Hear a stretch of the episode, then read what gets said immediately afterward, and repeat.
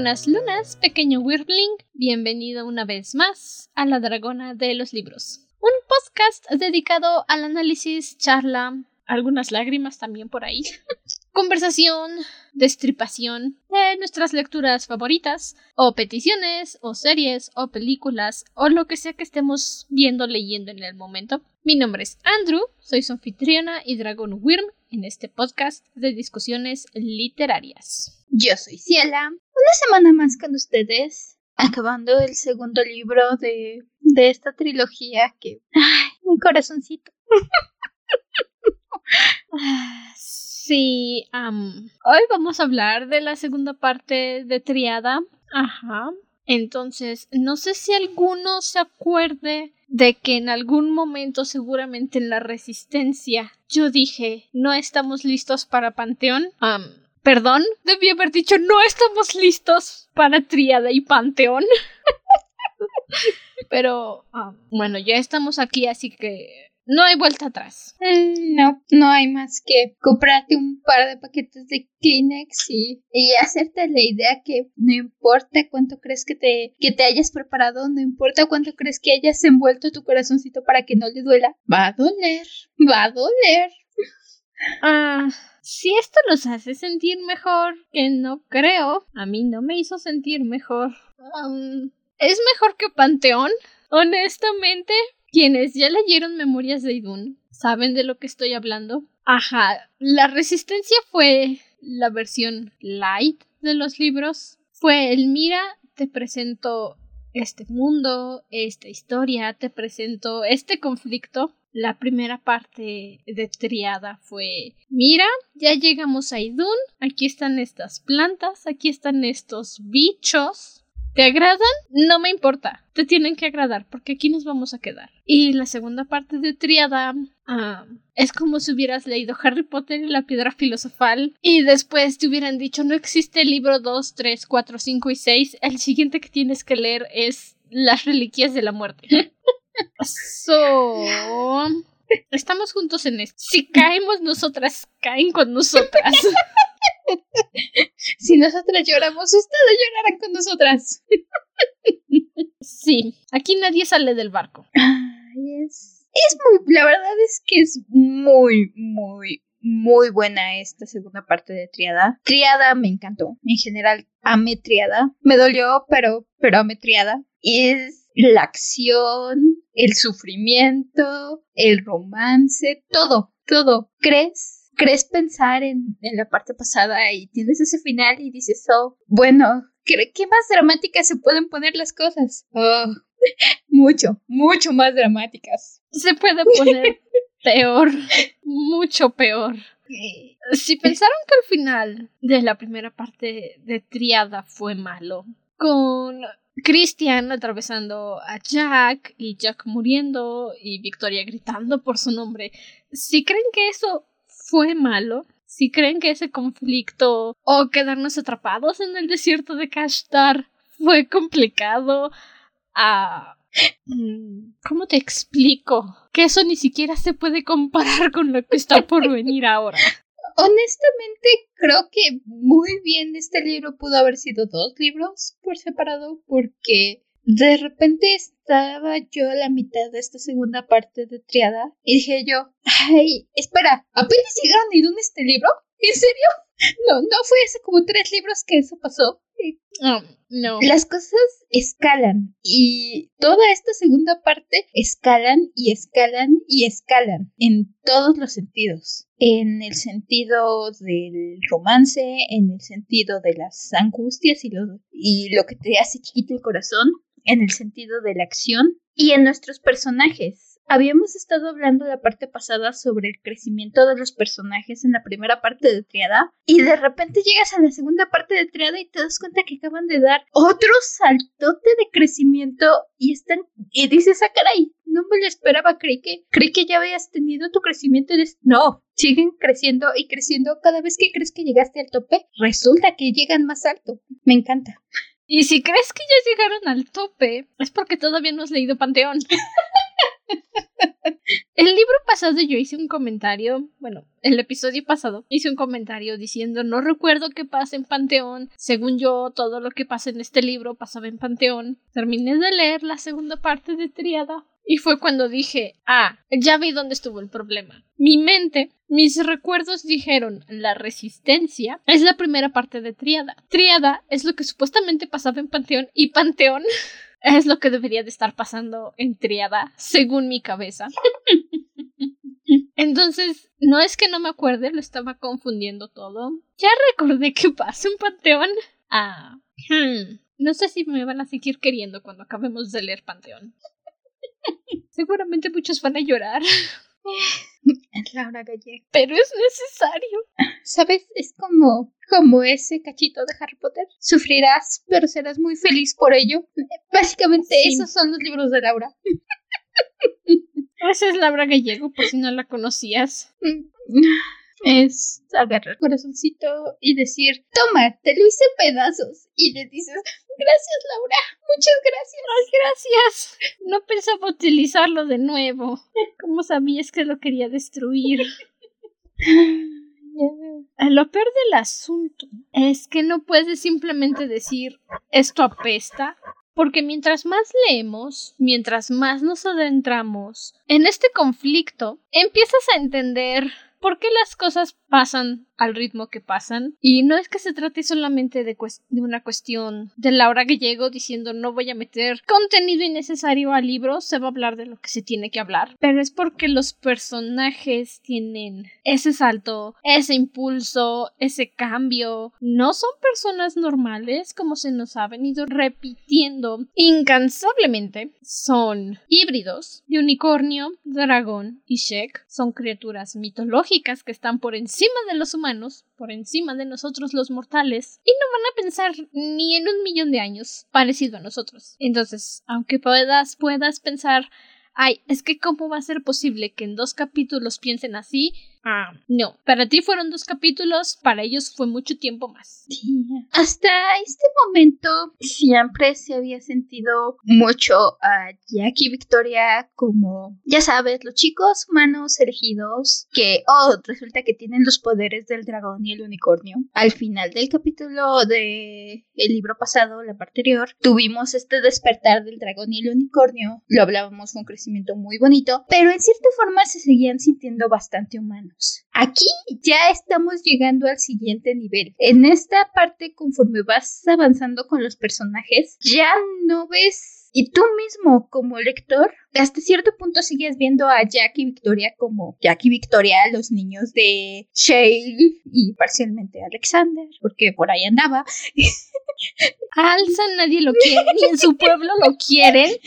Y ya lo, ya lo discutimos el episodio pasado, ya lo discutimos la semana pasada. A Alzan ni en su pueblo lo quieren. No. Perdón, perdón por gritar, perdón. Apenas abrimos episodio, perdón por gritar, perdón. Ah, pero sí. Seguían siendo estos niños y seguías diciendo, Santo Dios, ¿qué va a pasar con esta profecía? Como nadie sabe ni qué onda, ¿qué va a pasar con ellos? Siguen siendo unos niños. No, esta parte puedes ver su desarrollo y justamente empiezas ya a ver más a fondo esto de decir, sí, son híbridos, son un dragón, son un unicornio, los dejas de ver al mismo nivel que los demás humanos, que los que los dejas de ver al mismo nivel que Shale, que Alexander, incluso de Alegra, que es de los más poderosos que tenemos, ya no los, los ves ya completamente y entiendes esta adoración que tienen las personas de Idun por ellos, que hasta el momento se había sentido así como de, ah, sí, pero siguen siendo niños. No, no, ya es un dragón, un unicornio que tiene la posibilidad de transformarse en humanos, tienen ciertas características humanas, es, ¿sabes? Es un crecimiento un poco a la inversa que el que vimos con Cristian. Con Cristian empezamos mucho con su lado y lo fuimos humanizando. Aquí nos fuimos al extremo opuesto con Jack y Victoria. Empezamos mucho de su lado Sobre todo con Victoria. Jack no tanto. El de Jack todavía es más gradual y Victoria sí fue completamente golpe de ping pong que era nuestra niñita preocupada, empática, que intentaba ayudar a todos los que podía y de repente fue como de, mm, ah, ok, entiendo, entiendo por qué pasa, no lo critico, pero sabes, tienes esa sensación de decir, ay vaya, Sí sabía que iba a pasar, pero no quería que pasara. Y es también por las cosas que pasan, no solamente porque, ajá, plot conveniences, por supuesto que no. No he leído un solo libro de Laura Gallego en el que tenga que decir plot conveniences. Y Memorias de Idun es ese tipo de historias que mientras las estás leyendo y estás viendo cómo se desarrollan, inevitablemente dices, ya sé para dónde vamos. Y cuando llegas ahí dices, espera, sabía que íbamos a llegar aquí, pero esto no es lo que me prometieron. y eso es algo que tener en cuenta. Laura Gallego nunca promete nada. No. Te hace creer que te prometió algo y estás muy segura. Juega con sus sentimientos. bastante. Ay, sí hubo muchas partes donde, pequeño ejemplo, descubrimos algo de un personaje secundario en esta parte sobre uno de los nuevos dragones. Y la verdad es que la identidad de esta persona ya me la veía venir desde, creo que desde que apareció. Dije, ah, esta seguramente es esto. Pero te agregan un nuevo giro que le da explicación a sus reacciones a otro personaje y dices, espera, eso sí, no, ni por la, en ningún momento se me había pasado, pero tiene sentido. Es, es un juego constante, es como tener que estar muy, muy, muy, muy atento a los detalles que creíste que no importaban para que Laura de repente te llegue con una patada voladora y te diga, ¡ja! A que no te la esperabas, aunque ya te lo había hecho pensar. Y tú dices, no, creí que, creí que era una cosa de dos O segundos. sea, sí, pero no. Y es una de las muchas, muchísimas cosas que suceden en esta segunda parte. Y como sé que nos vamos a tardar mínimo dos horas, mínimo, porque hay muchas cosas que hablar, Demasiadas. mi proposición es que empecemos de una vez. Creo que eso sería sensato.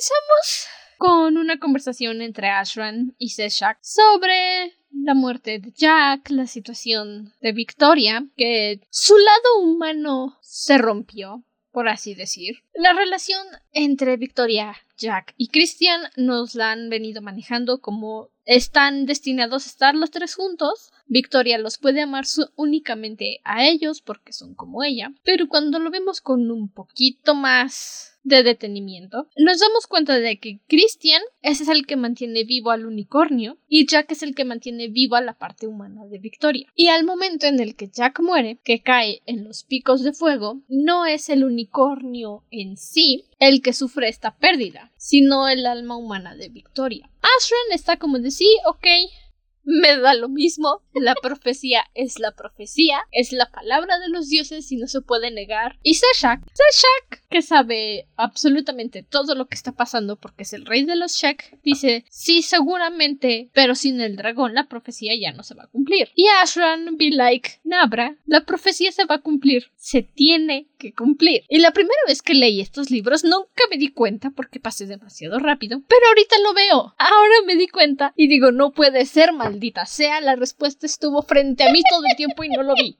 ¿Por qué no lo vi? Ashran es un punto muy interesante que tener en consideración, sobre todo en esta segunda parte de Triada, porque es muy fácil no prestarle atención, es muy fácil catalogarlo como, ah, sí, otro megalomaníaco que está jugando con fuerzas que no conoce y aunque va a causar problemas, pues, pues, al final va a recibir su merecido y listo. Es Uno piensa, otro Voldemort, otro Jon Snow. ¿Sí se llama así, el de los Juegos del Hambre? Sí, es el presidente Snow, pero creo que sí es Jon Snow. Es que Jon Snow también es el de Juegos de Tronos. Por eso los confundo. Bueno, otro villano, otra levana. Te vas con la finta, te crees la finta de que Asran es nada más, otro más a la bola de decir quiere dominar el mundo. That's where Gem. Ok, el de los Juegos del Hambre es Coriolanus. Nadie se iba a acordar de ese nombre. Madre, tiene nombre. ¡Nombre! Ok.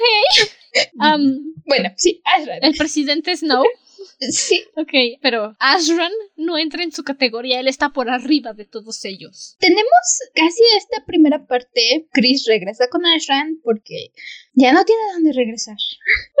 ya, ya no Ashran tiene. Victoria lo, Victoria está catatónica y sufriendo y lo odia y Chris sabe que no lo va a perdonar y no tiene dónde. Regresa con Ashran y tienen esta conversación donde básicamente Chris le dice, ¿sabías que eso iba a pasar? Me has estado utilizando. Y Ashran le dice, por favor. Ay, E inclu- incluso le llega a insinuar, así como decirle, no te preocupes, ya que se le pase la muerte del unicornio, pues va a regresar a tu lado. ¿Qué le haces? Es tan fácil creer y decir, y es lo que yo pensaba en estos primeros capítulos. Dije, ok, tenemos el caso en que esta sobreconfianza y esta forma de no entender las conexiones entre los personajes va a ser la caída de Ashran. Ashran está subestimando el amor de Victoria por Jack y solo le está catalogar. No, no. Nabra. Ashran.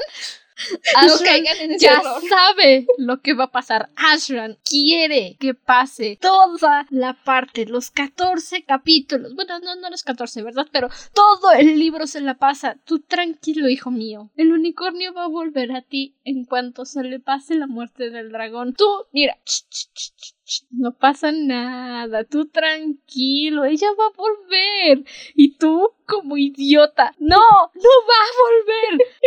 Quedamos, quedamos todos, quedamos. Dices, ah, es que, es que es otro villano que no entiende la fuerza de la conexión entre los personajes. Eso va a ser su caída. No entiende la fuerza del amor. Y entonces, en algún momento te dan la vuelta y te dicen, ¿qué crees? Sí, le entiende, le entiende demasiado bien. Él Y- sabe de lo que habla. Ashran sabe cosas. un concepto que te empiezan a introducir en esta parte y, y es algo que llegas a entender al final son peones en un tablero agarra un poco esta analogía clásica del tablero de ajedrez y de cómo pues, todos nuestros personajes son en realidad piezas en un tablero de algo más grande. Y entonces hasta el momento crees que crees que Ashran está ahí entre las piececitas crees que es una piececita chiquita por ahí tal vez es la rey bueno una pieza de las importantes pero una pieza al fin de cabo. Y entonces vas avanzando en la lectura y llega el punto en el que dices ok creo que me equivoqué no eres la pieza eres el que está jugando Ese es el momento. Al final del libro, por cierto, si no se habían dado cuenta, ya pasamos a la parte de los spoilers. En el que lo tienes que cerrar. Bueno, pones tu separador, por supuesto. Lo cierras. Lo escondes abajo de las cobijas. Y te sientas a ver el vacío preguntándote qué acaba de pasar. Porque no lo ves, no lo esperas. Es ese tipo de giros que te están poniendo todo el tiempo en tu cara. Y tú dices, Nabra, no es cierto, mientes, estás mintiendo, eso no es lo que va a pasar. Yo sé que va a pasar, ¿ok? Yo estoy leyendo el libro. Me encanta Asran como villano, lo voy a decir. Como personaje es fabuloso. No hace que lo odie, o sea, sí lo odio, pero, pero no ¿En lo puedo odiar. Ajá. Lo odio en el buen sentido de que cumple su papel, pero no lo puedo odiar como a Levana. No lo puedo odiar como al presidente Snow. No, es que no puedo odiar a Ashran. Es buenísimo. En ningún momento subestima a los elegidos. En ningún momento dice solo son niños. No. Él está seguro, confiado y tranquilo de que va a cumplir sus objetivos y la profecía no es nada para él. O sea, la profecía se limpia la colita con la profecía Ashran.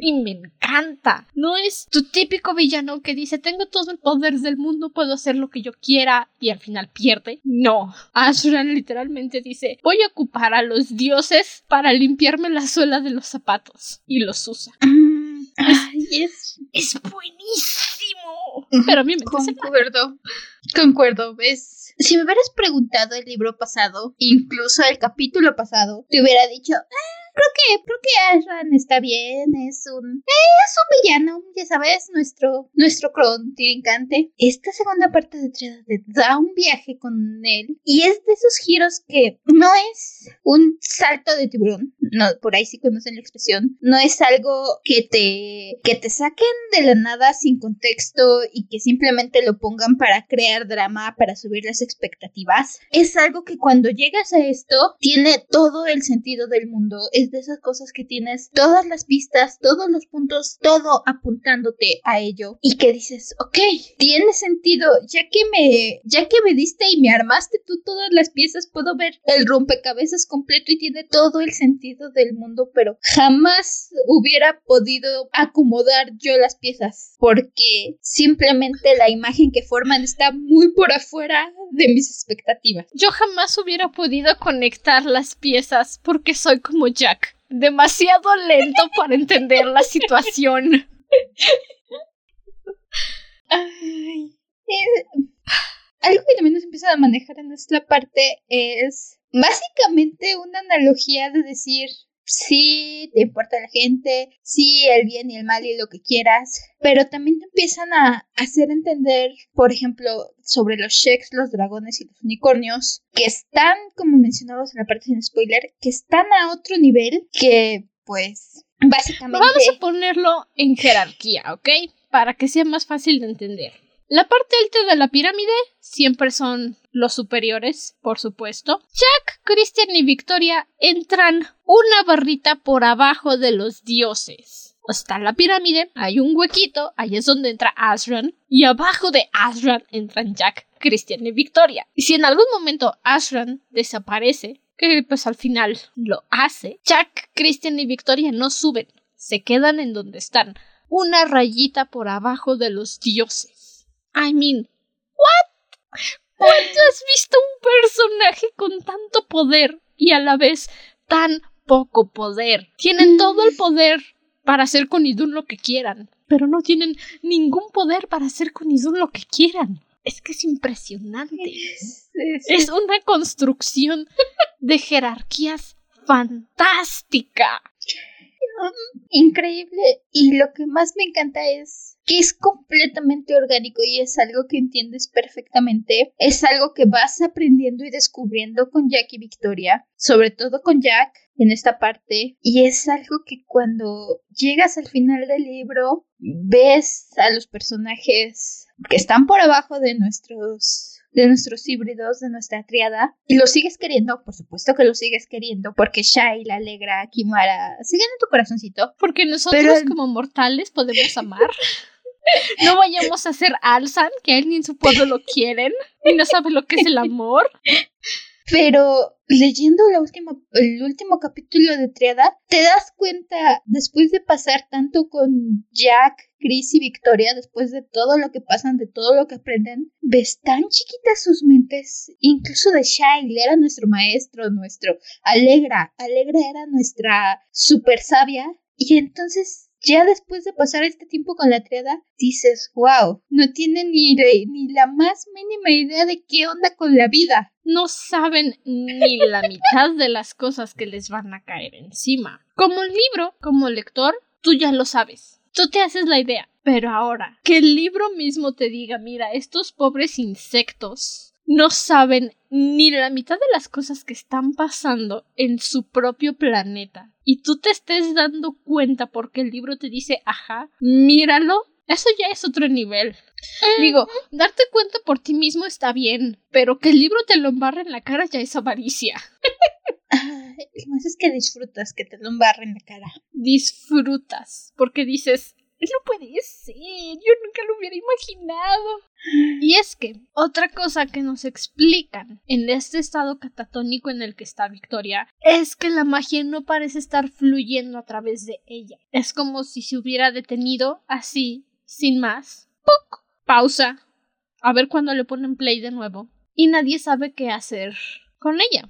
Cuando vuelve a retomar actividades normales, por así decir, que lo único que había estado haciendo era quedarse acostada, parpadear y respirar. Lo primero que piensa Shale es decir, ok, mi pobrecita niña, ¿qué te pasó? Y siempre nos han mencionado que la luz en los ojos de Victoria es algo que solo los magos, Sheks y dragones pueden ver. La luz de un unicornio, que es hermosa, que es magnífica, que te quita el aliento, que te quita el aliento. Y ahora estamos viendo una nueva versión del unicornio, porque aquí es donde entra lo que yo mencionaba. Jack mantiene viva el alma humana de Victoria, mientras Kirtash mantiene viva el alma del unicornio. Al haber sido Kirtash quien mató a Jack, Fue como si hubiera matado las dos almas al mismo tiempo, y el unicornio perdió esta esencia mágica etérea pura que se le asocia y se convirtió, ahora sí, en la deidad que eran todos los unicornios. ¿Qué importan los humanos? ¿Qué importa lo que pase alrededor?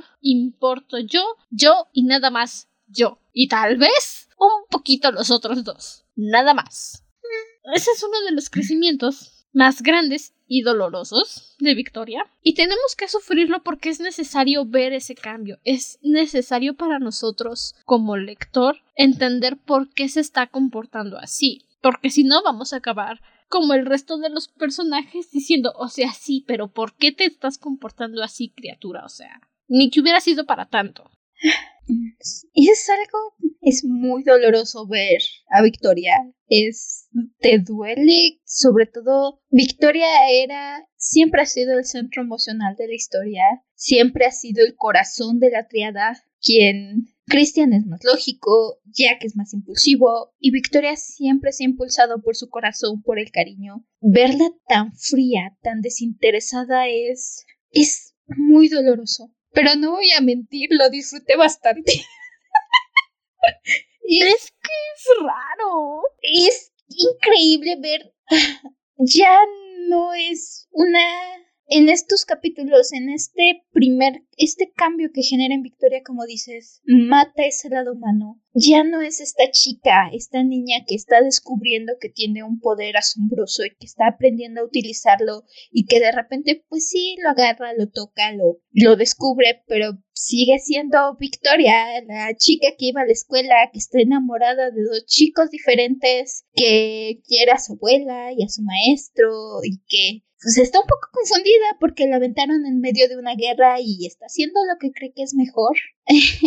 no, Victoria ya no es esa niña. Victoria ve a través de todos. Es... ay, no voy a mentir, es increíble ver a Victoria pelear y enfrentarse y los momentos de acción que tiene Victoria en este duelo son... me encantaron. Dices, wow, es ver al unicornio y decir, "Ay, sí, dicen por ahí que no debes hacer enojar a un unicornio. Y ya vi Dicen por, por qué. ahí las leyendas y mitologías que más te vale no meterte con un unicornio porque, ajá, sí, son bonitos, son blanquitos, te dan magia, pero tú olvidas que todavía tienen un cuerno metido en la frente y te pueden empalar. Eso sin mencionar que te pueden atacar con magia y que si ofendes a uno, los ofendes a todos y te corren encima y te matan. Victoria puede que sea solo un unicornio, pero es un es un unicornio con un báculo mágico que hace magia y aparte es unicornio, así que puede hacer todas las anteriores ella sola. Sí, es, hay un momento donde Vic está decidida a ir a matar a Chris. Porque, Duele mucho. por cierto, llegó a la conclusión de que ya que Christian mató a Jack, pues Victoria solo va a tener que matar a Christian porque quiere cometer un acto suicida. Sí, sabe que si mata a Christian, ella va a terminar de morir y está bien con eso. No le molesta y Victoria dice, a mí que me importa la profecía, que me importan los dioses, lo único que quiero es morirme Necesito matar la otra mitad de mi corazón que sigue latiendo porque para no dejar puedo. de sufrir. Y Shale la convence de ir a decirle a Alexander y a Alegra y a los demás que Jack murió. Y Vic dice: "Mm, Está bien, vamos. Ni siquiera es una convencida muy. Simplemente dice: Ah, ok, sí, suena justo. Para este punto, Victoria ya no tiene emociones. En todo momento la No. describen neutra, le dicen no puedes ir y Victoria dice puedo ir, lo que pasa es que tú no quieres que vaya. Y aunque intentes detenerme, no vas a lograr nada. Sigo siendo un unicornio. Y tú sigues siendo solo un humano. Sin desdén, por supuesto, yo no puedo hacer eso, yo no soy un unicornio morido. Pero es fabuloso. Y vamos a... A quien sea que le toque la edición va a tener que poner al final cuántas veces dije fabuloso en este episodio. Estoy segura de que van a ser muchas. Ay, es que lo es, concuerdo. Ay, cada, cada respuesta que da Victoria en esta situación van. Alexander me dio tres segundos de empatía cuando le dan a Domibat muerto y, y siente el dolor de perder a Jack. Y dije, ay, pobrecito, tres segundos. Y luego se pone a decirle de cosas a Victoria. Y Victoria así como de, sí, ¿tienes algo más que decir? Ya acabaste. Yo puse aquí en mis notitas, primero, cierra el hocico Alzan en mayúsculas. La siguiente, tres doritas después fue cierra el hocico por dos Alzan. Un poquito más grande la letra. Y la tercera es cierra el hocico por tres Alzan.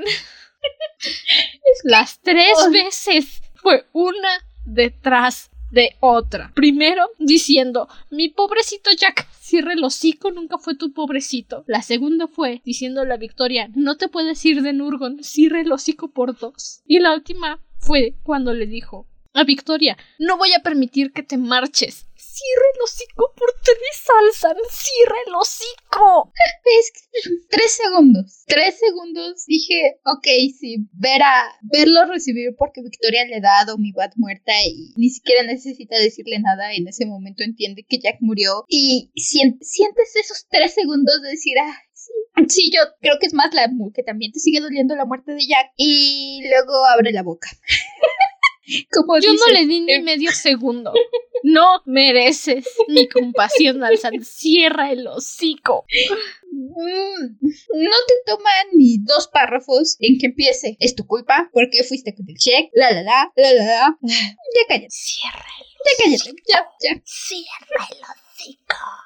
Hay que mencionar también aquí en esta parte, en Nurgon, que Kestra, la niña amargada que a todos parece odiar por igual, le dice al archimago Kaidar, o Kaidar, quien sepa cómo se pronuncia su nombre, No tengo que qué bien le van a hacer a Idun unos niños inútiles que ni siquiera saben qué hacer con la profecía. Gracias. Gracias. Alguien tenía que decirlo.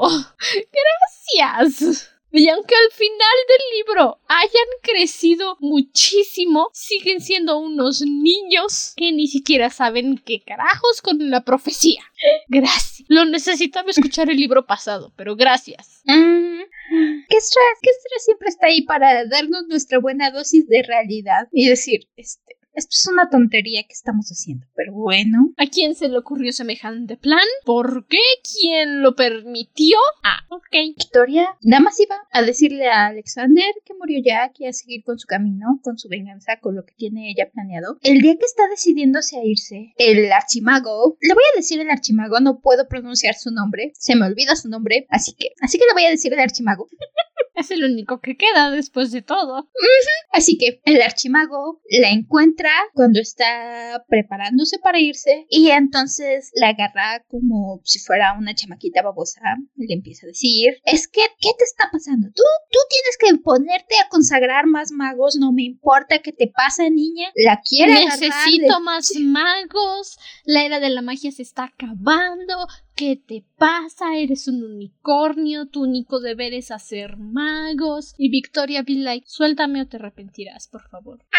A mí nadie me engaña. El archimago se mojó. Se hizo pipí. osa agarrarla, jalonearla, querer este sujetarla del brazo para básicamente agarrarla como niña chiquita. Y entonces Victoria solamente voltea a verlo con sus ojos que ya no son luz, ya son dos pozos negros, ya es la pena, aun cuando ves a Victoria impasible, la pena de Victoria es algo que empapa todo a su alrededor, desde el hecho de que los celestes no pueden soportar estar cerca de ella, y entonces solamente voltea al archimago y como dices, le dice, suéltame, él se quiere hacer el muy valiente y dice, no niña, no sé qué, y lo avienta, ni siquiera se toma la molestia, lo avienta, Lo no avienta. La Victoria que decía, ay, es que, es que no me parece lo que dice, pero, pero tengo modales, no lo voy a, no, No. a Victoria le vale un pepino todo lo que le pase a su alrededor. Tiene un destino El unicornio dice a mí nadie me toca. y tiene esta respuesta que es la que se vuelve la respuesta de Victoria durante este viaje. Cuando alguien le dices que no puedes, sí puedo, no quieres que lo haga, pero lo voy a hacer porque yo quiero, yo debo hacerlo. Pero no te voy a... No, tú, tú no me mandas. Y ni siquiera es un... Tú no me mandas Es que ni siquiera hay emociones. Es, Y te lo hecho. que repetir, porque si no se te va a olvidar como a nosotras, seguramente. En este momento Victoria no tiene emociones, no está haciendo un acto de rebeldía, no está queriendo decir, es que soy un unicornio, déjenme hacer lo que yo quiera. No, simplemente es un tono neutro, un tono muerto en el que dice, tú no puedes decirme qué hacer, yo hago lo que yo quiero, porque soy un unicornio, tú nunca vas a controlarme. Y todos los demás están como de, no, no es cierto, solo eres una niña inmadura. No vas a decir lo mismo cuando tengas un cuerno atravesando tu cuello, por cierto.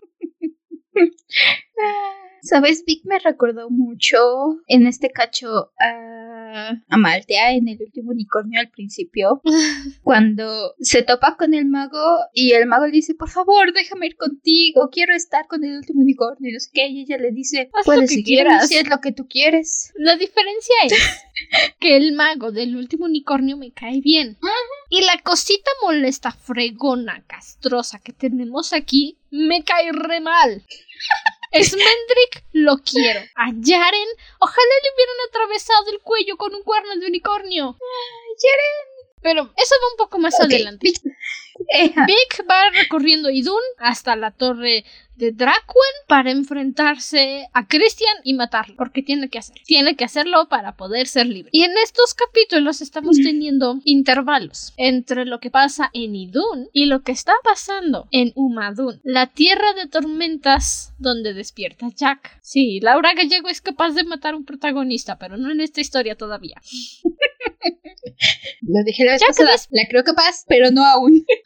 Todavía no. Jack despierta en esta tierra de Umadun, es prisionero de una Shek, está esposado, encadenado, no se puede mover, no está muy seguro de lo que está pasando, pero la Shek tampoco parece querer hacerle daño, nada más lo observa, como diciendo qué criatura tan fea, un dragón metido en el cuerpo de un humano, qué asco por dos. Y durante esta primera visión de Jack, durante esta primera visita, él todavía no está muy seguro de a quién está extrañando. Como que haber resucitado de los muertos como Jesus no le ayudó mucho, pero sabe que extraña a alguien, alguien que le hace mucho falta, alguien que siempre estaba pendiente y ahora como que se siente vacío, pero no sabe por qué. Jack está muy confuso. No lo culpo. Le clavaron una espada congelante y, y lo tiraron por un pozo de lava que resultó ser un portal. Pobrecito. No lo tiraron, se cayó. sí, es- esto es- se Me cayó. choqué, me chocaron. Bueno, se cayó. Entonces, sí, entiendo que, que lo haya dejado todo un poco mareado. Aun cuando va recuperando un poco el sentido y el hecho, tiene estos leves encuentros con esta Shek, que, como dice, solamente se queda viéndolo. En algún momento, Jack le dice que porque lo tiene y ella le dice, me, te necesito, pero no te voy a soltar, me vas a sacar, no me conviene. Así que para tu tren, tú cálmate y cuando estés en condiciones ya hablaremos. Cuando quieras hablar, te suelto. Mientras no. Y por supuesto, Jack dice no. La paz nunca fue una opción, vamos a matarnos. Pero Jessis, la Shek que lo tiene prisionero, le dice, ajá, ándale pues niño, ándale. A ver, inténtalo, quiero verte intentarlo. Y después de un tiempo hablando, Jack empieza a tener un poquito más de control. Se acuerda de Victoria. Y se acuerdan de mi analogía del pastel, mi analogía del pie. Ujú, que tienes pie de moras y luego un pie, cheesecake, lo que sea que quieras, uno ácido y uno dulcecito.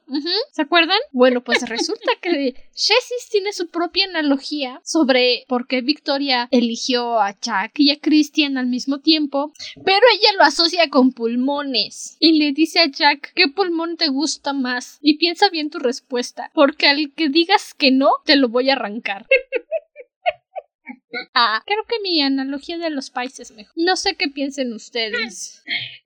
Las dos tienen su punto, porque me encanta tu analogía de los países, pero también la analogía que nos hace Shesis te deja entender qué tan imposible es para Victoria elegir. No es cuestión de decir, "Mm, quiero algo agrio, mm, quiero algo dulce, es decir, ¿qué demonios? No puedo elegir entre cualquiera de mis dos pulmones porque, ¿qué demonios? no voy a vivir con un pulmón, ¿qué te pasa? ¿Quién elige solo un pulmón?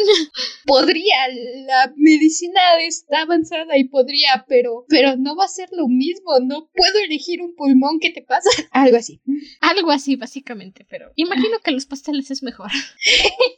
Jessis también nos explica lo que yo ya medio sabía, obviamente yo ya lo sabía, se lo estaba mintiendo, que los dioses crearon a los Sheks y a los dragones para odiarse, porque son sus piezas de ajedrez, son sus muñequitos con los que están peleando su guerra. Porque Shesis nos cuenta la historia de Umadun, el primer mundo que hicieron los dioses. El lugar que destruyeron por sus peleas infantiles, por haberse acercado demasiado al mundo mientras peleaban. Y aquí hay algo que todavía no entiendo, a lo mejor me voy a acordar leyendo Panteón. En Umadun solo eran seis dioses. Cuando hicieron Idun, fue cuando apareció el séptimo. Yo. Algún día me acordaré, insisto.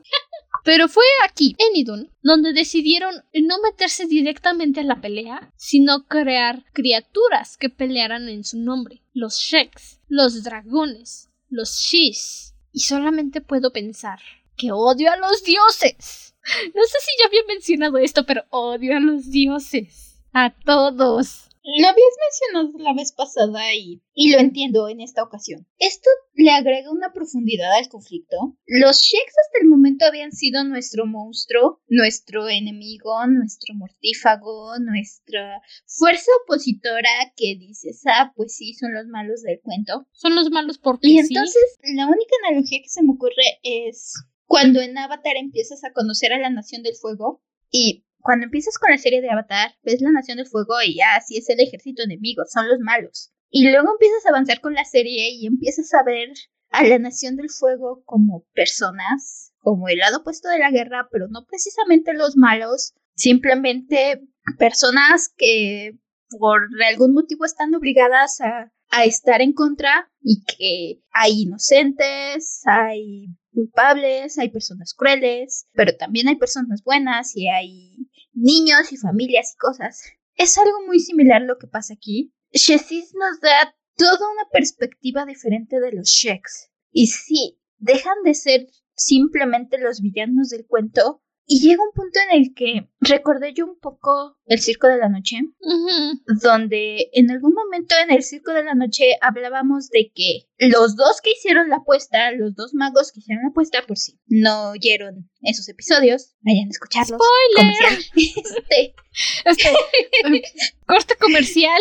Si no saben de qué hablamos del circo de la noche, pónganle pausa a este episodio, regrésense a la segunda temporada donde hicimos cuatro episodios del circo de la noche, se ponen al día y regresan. Gracias, fin del corte comercial. Ay, qué descarada eres, Ciela, de veras. Tantita dignidad. sale un poco, sale un poco. Este, ah. En el Circo de la Noche tenemos esta situación donde dos magos hacen una apuesta y entonces los que pelean en esta apuesta son sus aprendices y spoilers. Básicamente es a ver cuál de los dos resiste más antes de querer suicidarse o matarse o quién aguanta más. Los que están sufriendo son estos dos magos, estos dos aprendices a los que ponen en contra no las personas que hicieron la apuesta, sino los aprendices y a todas las personas con las que los aprendices conviven, que forman parte de este circo. Esto es algo muy similar. Los dioses hicieron sus piecitas, los pusieron a pelear, hicieron a los dragones y a los sheks para que se pelearan y se mataran entre ellos en su lugar, porque se dieron cuenta que si ellos peleaban era demasiado peligroso y demasiado poderoso y podían acabar con la tierra y no querían hacer esto porque qué flojera volver a hacer otra tierra. Miren, Y entonces los pusieron a pelear y dijeron, no es mi no problema. no es por justificar a los dioses porque los odio, pero básicamente dijeron, ya le echamos bronca a Aldun por venir a quemarnos una parte del bosque y crear así el desierto de Kashtar. No hay que echar bronca entre todos otra vez, todos somos familia, ¿ok? Vamos a hacer unos muñequitos que peleen por nosotros. ¿Qué opinan? ¿Quién vota a favor? ¿Todos votamos a favor? Ok, perfecto. Tú no votas séptimo, a ti nadie te invitó a la fiesta. Así es como yo me lo imagino. Y no pueden hacerme cambiar de opinión. Bueno, tal vez puedan si me presentan una idea más ridícula que la mía. bueno, ya que empieza a calmarse, todo esto sigue en el mismo capítulo, por cierto. Jessis accede a soltarlo. En realidad nunca estuvo encadenados porque ¿quién va a hacer cadenas en una tierra habitada por serpientes? Duh. Eran cadenas mentales. Pero empieza a crecer esta curiosa amistad entre Jack y Jessis, que por cierto me encanta, la adoro. Yo también. Y Jessis le comenta a Jack que él, como dragón, en realidad no siente afecto por los humanos. Y como es una Shek y es bien metiche, se la vive metiéndose en sus recuerdos. Y entonces le explica a Jack que para un dragón, al menos en Idun, los humanos son más bien como su perro. Alguien a quien le da de comer, a quien le da una camita, a quien saca a pasear ocasionalmente, y el perro es el que ve al dragón, o al humano, en nuestro caso, como su amo, como su ser todopoderoso. Y siendo mamá de perro y gato, confirmo, mis gatas vienen siendo mis sheks que me dicen esclavo, necesito comida, y mi perrito, mi adorable Pickle, es mi humano, en comparación siendo yo el dragón, que dice, amo, ¿puede darme por favor algo de comer? Es que tengo hambre, mire, me voy a sentar. Así que sí, confirmo. Me encantan las analogías de Shesisla. Es que simplemente la adoro. Me encanta. Y para todo siempre tiene una respuesta. Jack y Chessis fueron mi parte favorita de esta segunda parte de Triada. Disfruté ver a Victoria y el viaje de Victoria. Honestamente me daba un poco igual lo que pasaba en el bosque de agua y con la fortaleza de Nurgon. Perdón. Pero es que nada más estaba esperando regresar con Jack y Chessis porque es no había dicho. dicho buenísima. Es No nombro el bosque en voz alta porque. Porque hay que tomar agua.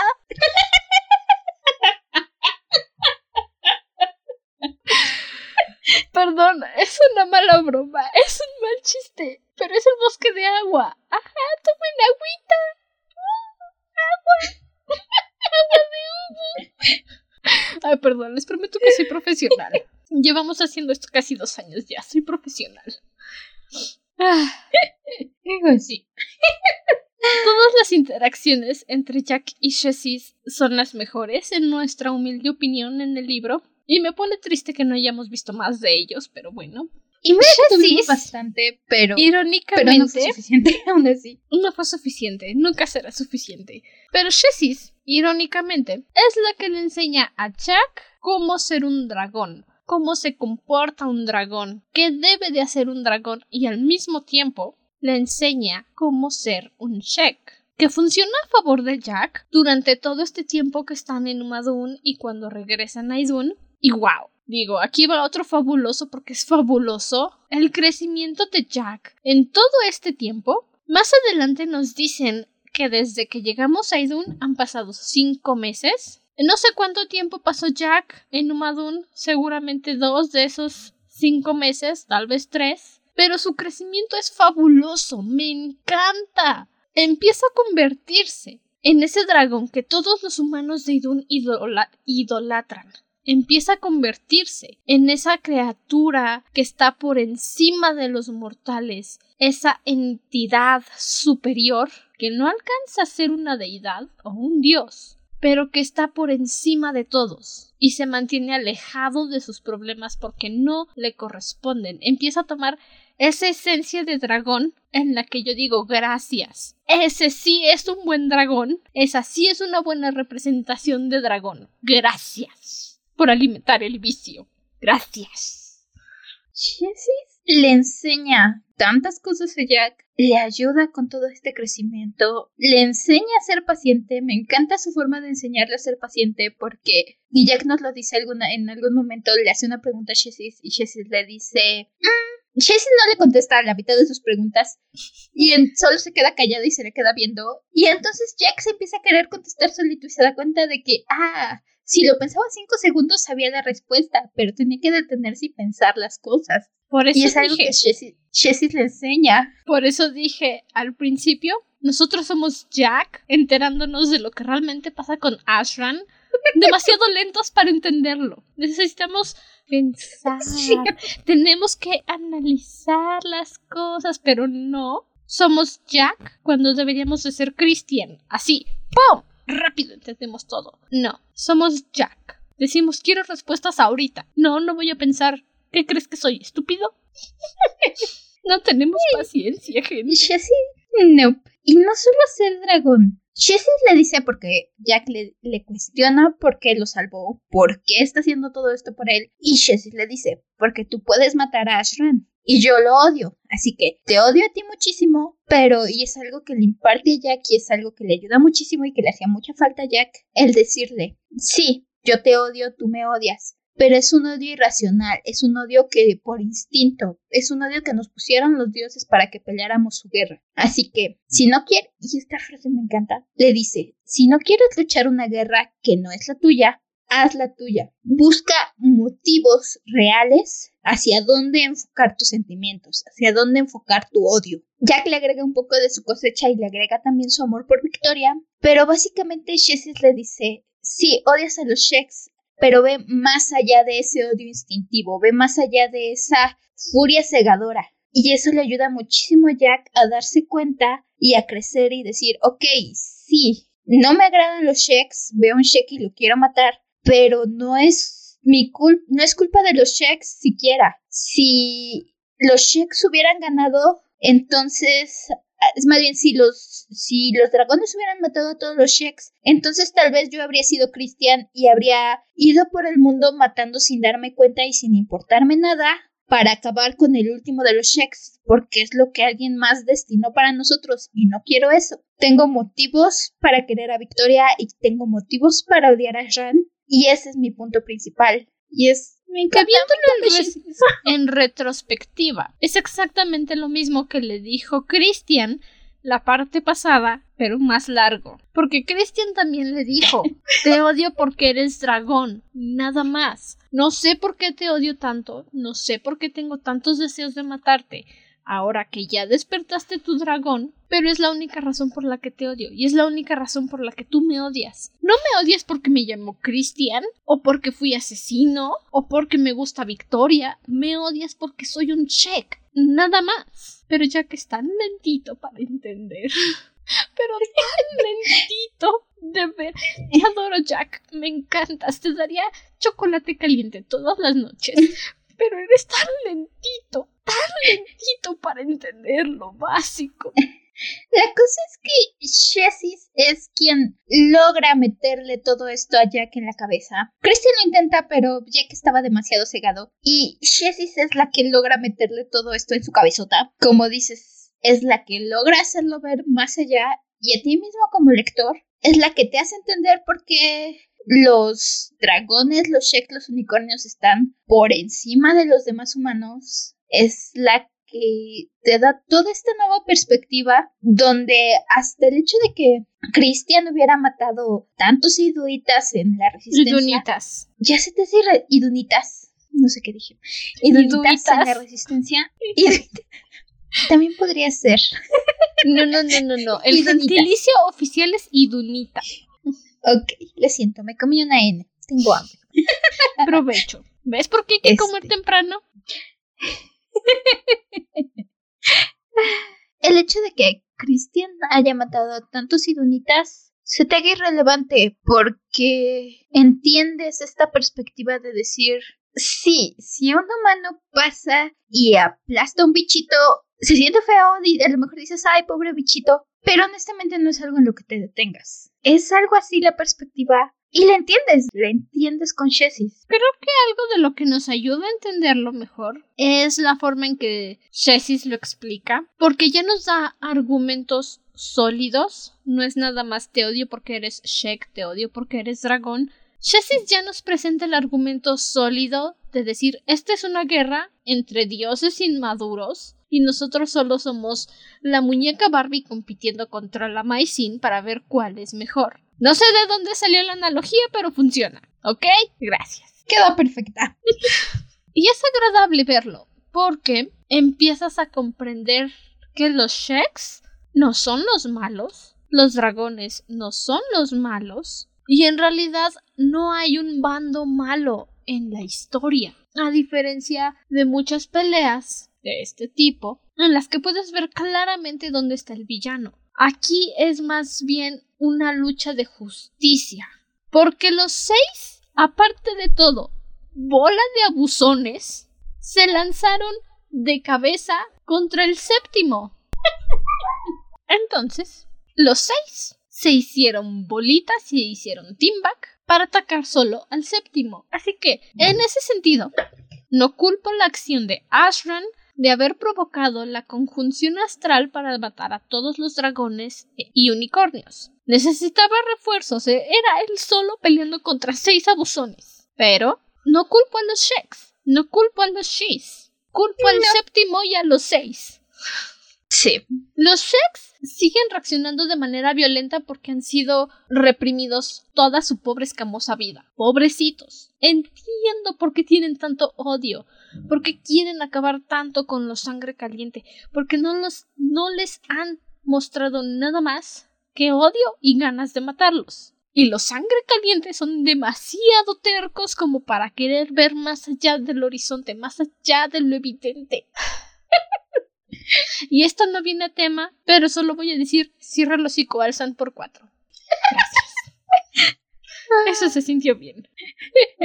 Algo que nos dice Chesis también es por qué los Sheks aceptan. Nos, nos dice algo Chesis que es algo que medio nos habían dado la sospecha, pero al mismo tiempo jamás te lo acaban de confirmar. Chesis te lo confirma y te dice es que nosotros no teníamos nada en contra de los unicornios. Al contrario, los unicornios trataban Sheks y dragones por igual. Eran bastante intermediarios entre nosotros dos. Pero aceptamos eso porque estábamos tan desesperados por acabar con los dragones, porque Estábamos- los Sheks están buscando su libertad. Estaban tan desesperados por salir de su encierro, por salir de Umadun, el planeta olvidado por los seis que aceptaron la pérdida de los unicornios por su libertad. Aceptaron aliarse con Ashran solamente para tener lo que los dragones les habían arrebatado. Y si eso no es triste,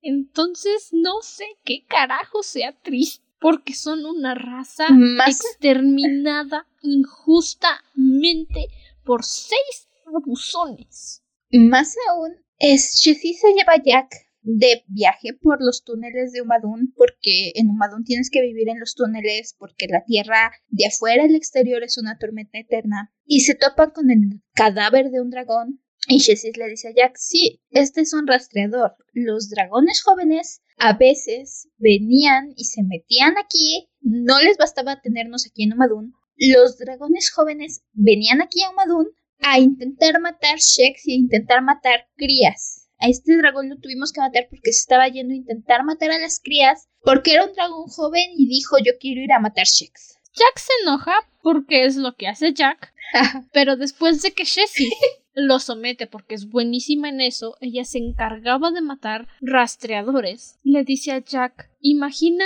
que fuiste tú, imagina que fueron los dragones quienes perdieron, que estaban encerrados en Umadun, sin poder salir, y que eran los Sheks los que se metían a Umadun, buscaban sus nidos y destruían los huevos. ¿Qué hubieras hecho tú? Y ahí es cuando Jack dice Estoy molesto por la muerte del dragón, pero estoy más molesto por la injusticia que vivieron los Sheks. Porque Jack dice Nadie debería de haberse metido con los huevos, o sea, hay un límite, ¿ok? Porque se acuerda del esqueleto de su mamá, de sus hermanos que no lograron salir a tiempo del cascarón, o peor, murieron dentro. Y entonces Jack dice sí, es injusto. ¿Me enoja? Sí, pero lo entiendo y voy a hacer lo que tú dices, Shesis. Voy a dirigir mi odio hacia algo más grande. Me encanta, me encanta Shesi. La adoro. Más, e incluso, y eso es algo que me di cuenta hasta después, ya casi al final, hablábamos de, de este sorpresa que nos da Ashran. Y aquí viene el segundo momento donde yo me detengo a pensar en Ashran. Y decía yo, Shesis nos describe y nos hace entender bastante bien esta jerarquía entre los Sheks, dragones y unicornios contra los sangre caliente y los sangre fría, que es como le llaman a los humanos, los Yan, los Shis, como todos los demás razas de Sangre caliente, creados por los seis. Sangre fría, creados por el séptimo. Todos estos que están abajo de los dragones, los unicornios y los Sheks. Y entonces te hace pensar y decir, ¿por qué demonios el señor de las serpientes, Shezak, sigue a Ashran? Y es algo que... Shezak. Sesha. Shezak. Me... Me hago bolas con los nombres de los Sheks. Casi todos tienen un sh y muchas S y debo confesar que confundí como a tres como a tres y en algún momento confundí a la novia de Shale con uno de los Sheks porque me hago bolas con los nombres, lo siento. Demasiadas S y H. Creo que en algún y punto, pasas de en algún punto vamos a acabar diciendo, y entonces hizo esto y luego hizo aquello y entonces un se movió cuando los así. Es que tienes a Chesis, tienes a Sheshak, tienes a Saisei, tienes a... Así no recuerdo cómo se llamaba la otra de... Así es él. Y entonces llega un momento en donde dices... La S buena, la S mala, la S celeste. Ese volador en mujer, ese volador en hombre. Sí. Más Pasa. si te estás devorando el libro, yo me devoré creo que la segunda mitad de esta parte y más aún de esas bolas cuando tú te estás devorando. Y tan solo me tomó cinco años lograr que los leyera. Nada más. Cinco años. Fácil. Tenía que, ¿sabes? Tenía que llegar a esta, a- tenía que agarrar motores con Triadam. Vete adelantando porque de verdad vas a necesitar ayuda mental para Panteón. Estoy muy segura. ¿De qué estábamos hablando? Mm, de Jessie y de Jack y, Algo estabas diciendo de y César. que Jack creció mucho. Ah, sí, de César.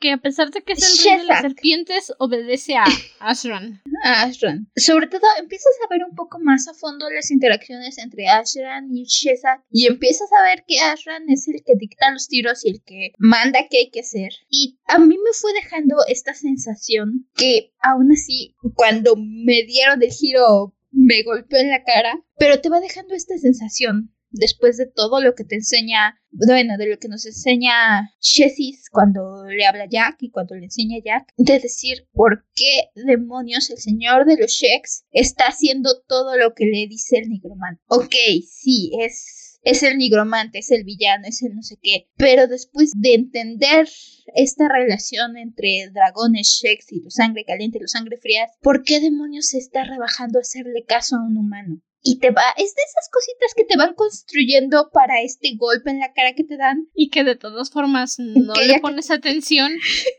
Digo, no es como que me haya Que pasado ya que dos veces, ¿verdad? A pesar de que ya leí los libros, no es como que me haya pasado dos veces. No, para nada. ¿Qué se creen? Jack le cuenta a Shesis sobre la profecía. Shesis estaba segura de que nada más existía la primera parte, un dragón y un unicornio detendrán a Ashran. Punto. Y cuando Jack le menciona la parte que involucra a un Shek, es cuando Shesis dice, espera, mm, hmm, ok, niño, ya no voy a luchar contigo. Y Jack le dice, ¿qué? ¿Pero por qué? Tú eres la que quería derrotar a Ashran.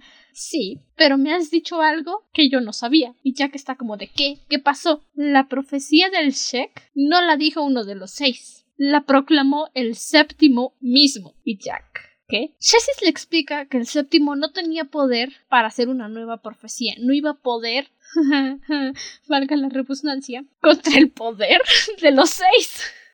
Maldito seas español, maldito seas y tus palabras.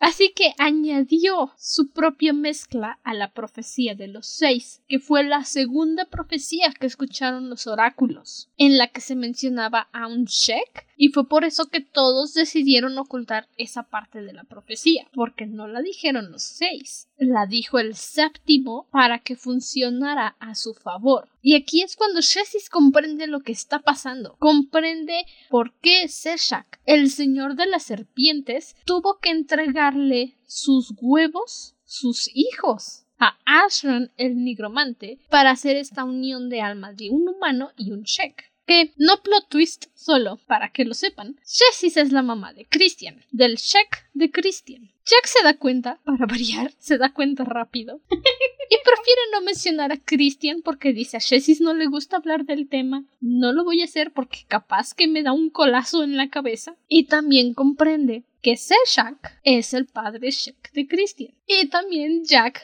dice, ok, no voy a decir nada, me voy a callar para variar. Y aquí es cuando Shessis comprende por qué tenían que ser sus hijos, los de Seshak, y por qué no los de alguien más. Y es cuando dice, niño, sé que te prometí que iba a luchar contigo, pero no puedo. No puedo meterme contra Asran. Es que simplemente no puedo. Y tú, con todas estas pistas, dices, pero ¿por qué? ¿Por qué? Es porque no somos listos.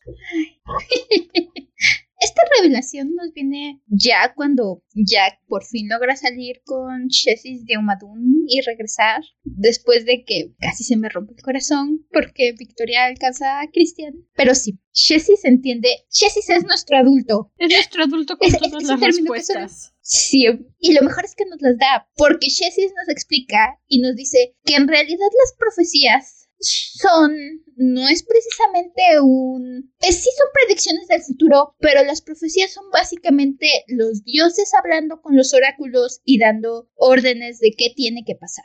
La profecía de que un dragón y un unicornio iban a derrotar a Ashran era los dioses, los seis, ordenándole a los dragones y a los unicornios que fueran a pelearse con Ashran. Ujú. Y los unicornios y los dragones ya iban a ir a pelear contra Asran. Ya iban a hacerlo, iban a ganar. Por eso Asran tuvo que provocar la conjunción a la fuerza, porque no iba a perder así nada más. Por eso mató dragones y unicornios, porque los dos en bola son todos unos montoneros, honestamente.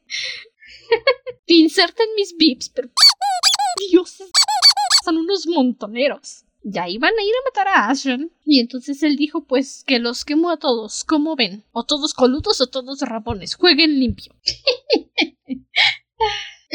Entonces, y básicamente la parte del check, la segunda parte de la profecía, fue el séptimo diciendo, ok, sí, está bien, ya no puedo revocar la orden de que vayan el dragón y el unicornio, pero voy a poner mis dos centavos y decir que también fueron los checks. Punto. Ya me metí. Sí. Y a ver Ya. cómo le hacen. Ya me metí en la pachanga, así que a ver cómo me sacan.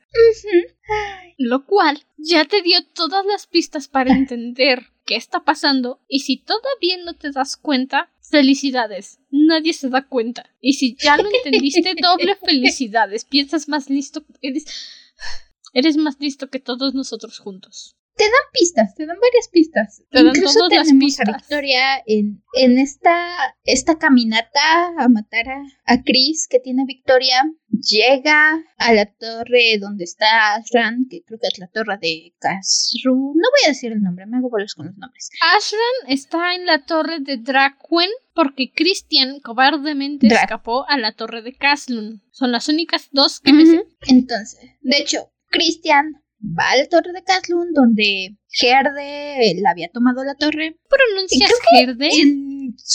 Gerde, Gerde. Es que es Yo generalmente la pienso Gage como. Kikogu, ¿no? Gerde. Es que no tiene U, entonces Gerde. le pronuncio Gerde. Pero siempre la ponen. I don't know. Yo siempre la pienso Pronuncio como Gerde. Gerde. Me falta una U. En, en, en la Me serie una. pronuncian Gerde, no Gerde. Hmm, alright. Es que estamos pensando en Gerde. español cuando deberíamos de pensar en Idunita. Lo siento, no soy. No, no soy fluente ni dunita. Menos yo. Pero en la serie dicen Gerde, así que digámosle Gerde. Ok, Gerde. Perdón por la distracción. Había unas cosas que aclarar del lenguaje idunita que no dominamos. Prosigue. Gerde. Irónicamente, nota al pie. Gerde se vuelve se- señora de la torre de Kaslun. Va a dominar a los bárbaros. Alegra le da una santa paliza. Me encanta esa pelea. Le Regresa a la torre de Regresa a la torre de Kaslun. Se emociona todo porque Christian va a ir. Y está muy feliz porque Kristash va a ir solo para que Kristash llegue, la vea a los ojos y la mata. Y entonces te quedas así de ¡cuac! Pero sí, Mira, Christian honestamente mata a Gerde y reclama la torre. no me molesta esa serie de eventos en las que Gerde va al campamento de los Shur y Kali para tomar el control de los nueve clanes y evitar que luchen contra Ashran el día del triple plenilunio. Es como, ajá, te mandaron hasta Santa la lejanía porque ya no sirves para nada. Alegre va y le pone una madrina bien preciosa. Luego regresa a la torre de Caslun y ya se siente toda poderosa, toda indomable, incontrolable, inderrotable. Y llega Christian y le dice, oye, mira, me tengo unos ojos bien bonitos. Y Gerda dice, a ver. Ay, qué estúpida estoy. Y se muere. molesta. La verdad no Honestamente, me molesta. honestamente había olvidado cómo se muere. Porque, ajá, alerta de spoilers. Recuerdo haberla odiado en Panteón. Pero a verlo otra vez fue como de, ah, sí, ya me acordé. Vaya, muchas cosas se olvidan de hace cinco años que no leo las cosas. Pasan muchas cosas. Nos hemos enfocado en nuestra triada, con mucha razón, pero está, pasan demasiadas cosas en este, en este cacho del libro. Y sí, entre ello pasa todo esto de Gerde, que toma un- su buen espacio, pero, pero comparado con todo lo que tenemos para diseccionar de, de nuestra triada, Gerde queda como nota al margen, al menos hasta el epílogo. Gerde que Creo esta que segunda parte de, de Triada, Gerde es como de, ajá, ok, sí, fue a los nueve clanes, sedujo al señor, se estuvieron revolcando, llegó Alegra, le puso una madrina, Gerde escapó, se fue, llegó a la torre, Christian la mató, listo, acabamos con Gerde. En fin, eso es todo lo que hay que decir de Gerde. No es malo. De hecho, creo que de lo que vemos en general de lo- de la sección para nuestra triada es de lo más interesante. Honestamente, lo encuentro más interesante que lo que pasa con Orgon. Pero Cualquier cosa pero, es pero- mejor que Nurgon.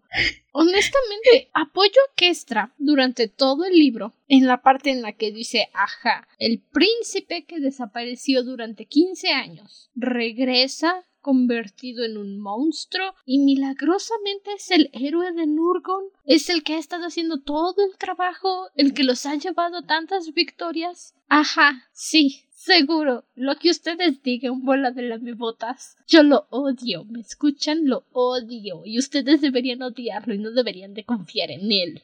Ujú. Kestra tiene la razón aquí. No deberíamos de confiar en Alzan. Nordon te trae el interés porque está Shade, porque está Kimara y porque está Kestra. Porque Alegra Son queda las un ratito y luego se va. que me importan de Nurgon. Sí. Ajá, Alegre está un ratito, pero ya dijimos va a romperle la crisma a Gerde y se queda con los clanes de los bárbaros. Así que todo lo demás es el ego de Alexander queriendo retomar la fortaleza. Todo lo demás. Sus conflictos Alzan familiares con su hermano. Siendo Alzan, preocupándose por Alzan, pensando en Alzan. Cierre el hocico por 27 Alzan. Incluso, y me encanta esto, ya que avanzamos a la batalla, ya que llegamos al conflicto de las cosas, llega un momento donde el archimago no me cae bien, pero me encanta que peor. literalmente le dice a Alzan, se pone peor. Y me encanta que le dice, ¿qué te importa? ¿Qué es, ¿Qué es más importante para ti? ¿Tu orgullo o la vida de toda esta gente? ¿Prefieres perder a tus amigos antes que perder un castillo? Piénsalo, príncipe, pero piénsalo pronto porque las serpientes están a punto de hacernos pedazos. No me agrada el archimago, pero gracias, alguien tenía que decirlo. todo este libro debería, bueno, no este libro, precisamente esta segunda parte debería de ser Cierre el hocico Alzan. Estoy tentada a que el nombre del episodio le pongamos Memorias de Idun la triada Cierre el hocico Alzan. Pero no va a sonar tan emocionante como Memorias de Idun la triada La caída de Asran. Eso suena mejor que Cierre el hocico Alzan. Creo que podríamos quitar las partes de Nurgon. Con... Le resumimos con un renglón diciendo cierren los Cierre el hocico, Alzan. Sí. Y expandimos a Jack y a Shisek. ¿Qué te parece? Me encanta. A favor. Bienvenidos a la nueva sección del podcast Cierre el hocico Alzan. Quite literally, if I may add.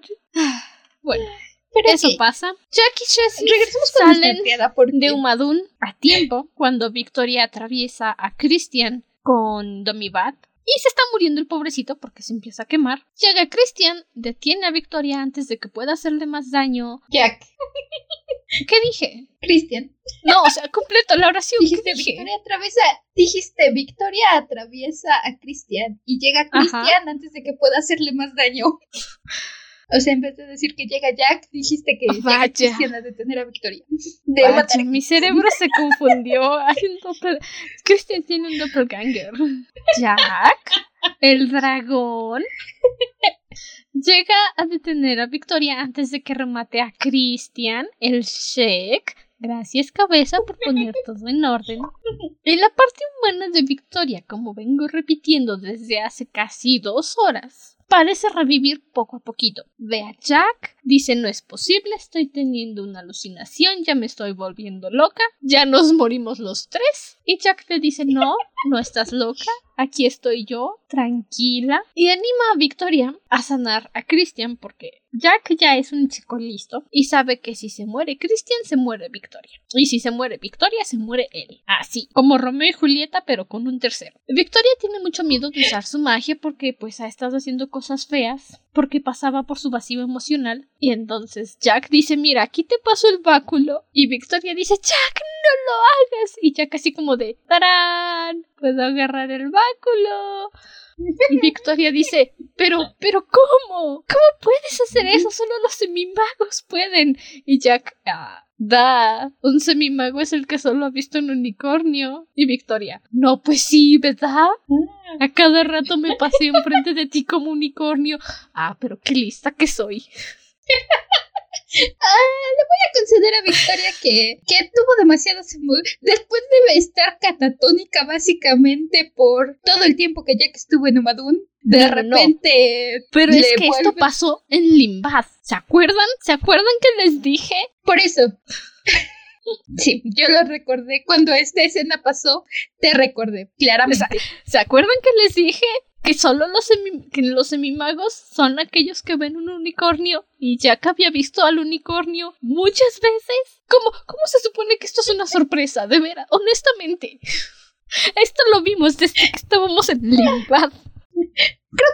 Es de esas situaciones donde hay tanto que se te va ese pequeño detalle. Pero sí, Vic tiene. Si Victoria ha estado. Su magia de Victoria se ennegreció. Digamos que en vez de dejar vida y luz por su paso, ha dejado tristeza y desesperación. La vimos intentar revivir una flor y que la flor se marchitara. La vimos intentar curar a un niño y que el niño se pusiera a llorar y le dijera que lo dejara en paz. La vimos tener esta cosita que la, que la anduvo siguiendo, rogándole que le diera la magia y que al final se arrepió, pero ¿quién le manda andar de, insistente? Y sí, Vic tiene miedo de herir a Christian porque Voy a usar un lenguaje elegante que va a quedar censurado por nuestros adorables squeeze. Pero ¿quién manda a Yaren a andar con que le dé magia cuando ya vio que Victoria lo único que podía hacer en ese momento era matar? Eso te ganas por andar mamando, hijo, por andar mamando. Lo bueno es que Jack tiene la suficiente como para medio curar a Christian, que Victoria le dice, bájale Jack, casi lo, casi lo curaste y luego lo quemaste. Es que Pero bueno, Victoria también le dice, deja que la magia fluya a través de ti y que solita arregle el daño. Y entonces Jack dice, ok, deja que fluya, no hagas nada. Y deja, siguió las instrucciones. Y entonces el fuego también empezó a fluir. Y es cuando Victoria le dice, espera, basta que lo quemas. Y Jack, no tanto. Pero si no es... Y Jack así como de, pero si no estoy haciendo nada. Y es cuando Victoria le dice, sí, pero estás dejando fluir la magia y tu magia está fluyendo con fuego, entonces lo vas a quemar. Y Jack dice, no sé qué más puedo hacer. Vas a tener que curarlo tú, Vicky. Nunca le dice Vicky, pero suena bonito para añadirlo.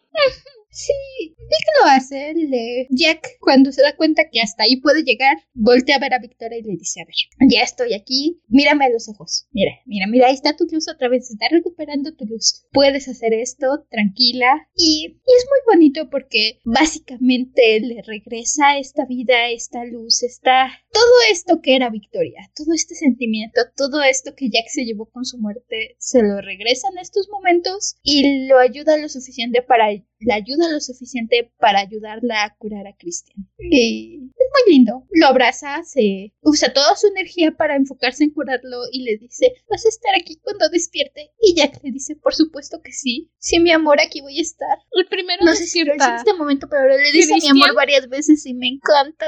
Me choca que en toda la primera mitad del libro, Jack andaba con que mi mejor amiga, mi mejor amiga, y ahorita de la nada es como de sí, mi amor. Jack, ¿cómo te explico que no tengo autocontrol y me emociono con cualquier cosa?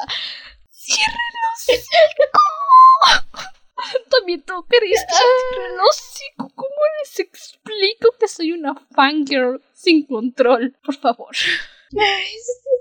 dejen de hacer que me emocione Entre- porque luego lloro. el- entre el criatura de Christian y el mi amor de Jack, el, el hecho de que cuando Victoria eh, apuñala a Christian, Christian le dice, bueno, pero dame un último beso, y la besa, y Victoria lo besa apasionadamente y luego lo apuñala, y lo último que Christian le dice es, criatura, no puedo, no puedo, no puedo. Me duele, hay algo aquí adentro que me duele. ¿Cómo se llama eso? Es- Ah, es sí, se llama maldita seas, Laura Gallego.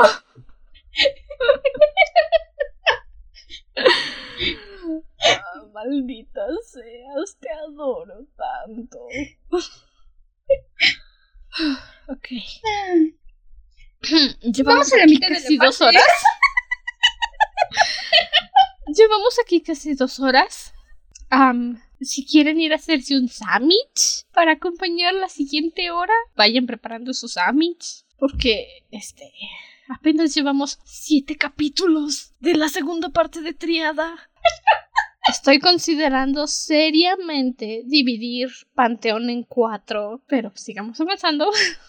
Faltan siete capítulos, sigamos avanzando. El bosque de agua, de agua de Ugu, ha mantenido su fortaleza durante 15 años porque han estado usando un escudo que Ashran no puede destruir. No es porque no sea poderoso, es porque simplemente no hay una forma en la que él pueda ir directamente a atacar. Y dice, voy a usar la noche de Año Nuevo, el triple plenilunio. Lo pronuncio despacio porque si no se me entraba la lengua. Y va a destruir el escudo. Fácil, él puede, es Ashran, es el nigromante, puede. Y es cuando todos están preparándose para la batalla contra los Sheks, porque si no es la noche del triple plenilunio, no va a ser nunca. Y empieza a formarse esa extraña amistad entre Kimara y Kestra. Kestra le dice a Kimara que están haciendo un dragón con la descripción de Chandrak para darle esperanza a los rebeldes. Y Kimara dice, yo no quiero volar. Kestra dice, sí, ok, te enseño. Está rarito,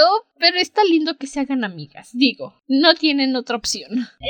Es una relación linda, sobre todo considerando que no se entienden bien de principio. Que Estra, Kimara ha estado lamentando la muerte de Jack desde que les dijeron. Ha estado llorando por las esquinas, básicamente, intentando enfocarse en su magia, pero al mismo tiempo viene una guerra y nadie tiene tiempo de sentarse a explicarle su magia. Y entonces, Kestra la encuentra en una esquinita, en, viendo al cielo, intentando estudiar, pero sin poder concentrarse, y le dice, oye, ven, te quiero enseñar algo. Y la baja a enseñarle este falso Yandrak, y de principio Kimara se emociona porque cree que Jack está con vida, y luego cuando se da cuenta de que es falso, se le rompe el corazón por un momento y se decepciona toda y se enoja y dice, es que eso es una cosa falsa, ese no es. Yo que ya, yo que conocí al dragón, no puedo ver ese artefacto de metal como él. Y que Stra le dice, ¿qué te pasa? Creí que, creí que te iba a alegrar verlo. Y de alguna forma logran este entendimiento, tienen una pequeña discusión.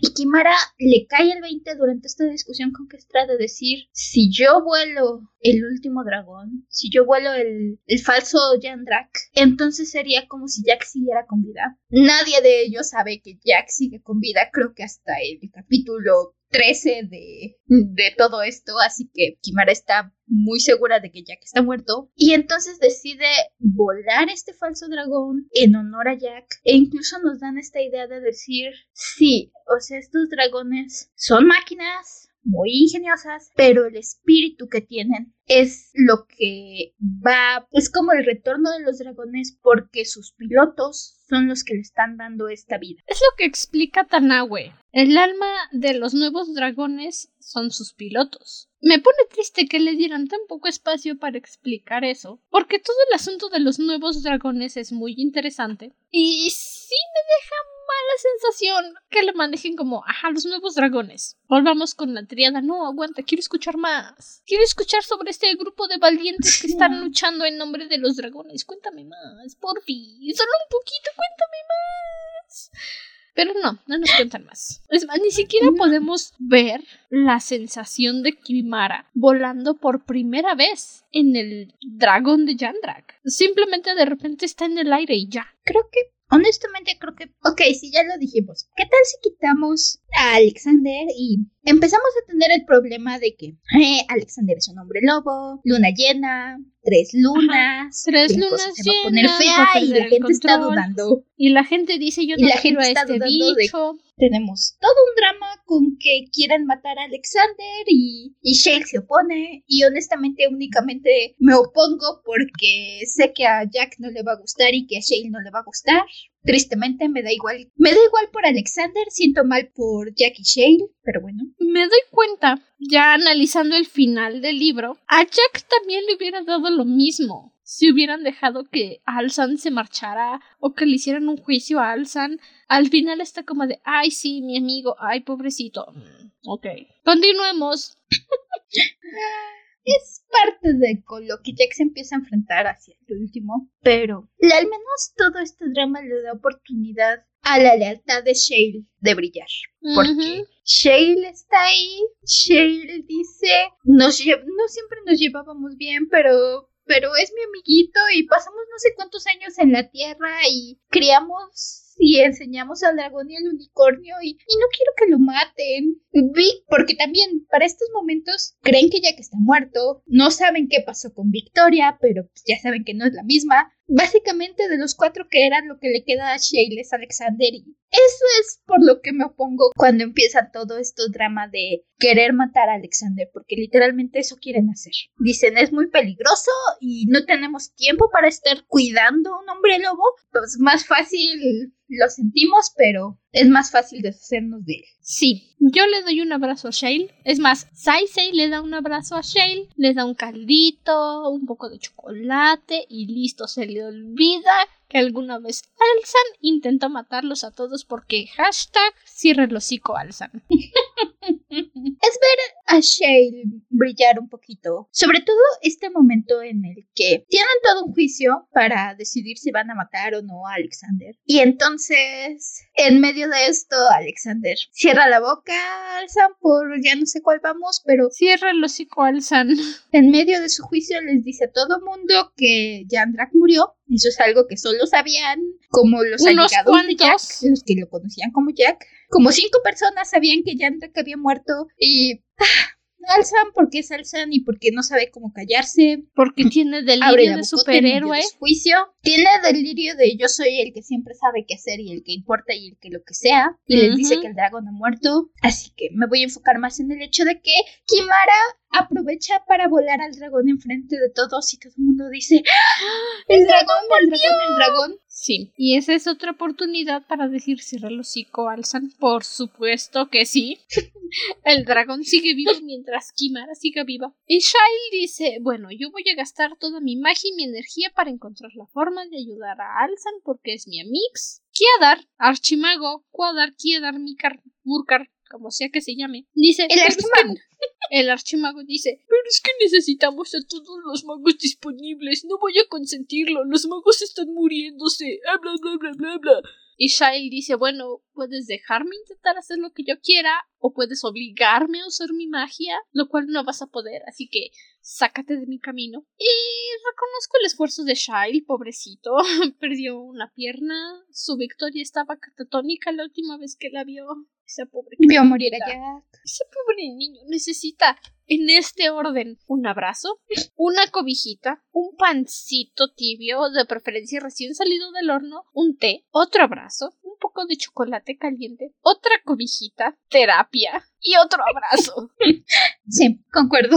Saliendo de la sección cierra el hocico Alzan, Jack y Jessis están teniendo encuentros secretos en la torre de Caslun porque Jessis no quiere que nadie sepa que está ahí. Y es cuando Jessis le cuenta que no va a participar en la lucha contra Ashran porque se ha enterado de cosas. Jack no lo entiende, pero dice, ok, bueno, llega a la conclusión de que en la noche del plenilunio tienen que derrotar a Ashran sí o sí. Se tiene que cumplir la profecía sí o sí. Y algo que me encanta en este momento es que sumen Christian y Victoria. ¿Con quién hablas, Jack? Conmigo mismo. ¿Por qué? Y Christian, es que parece que estabas hablando con alguien más. ¿Quién más va a estar aquí? No seas tontito, serpiente.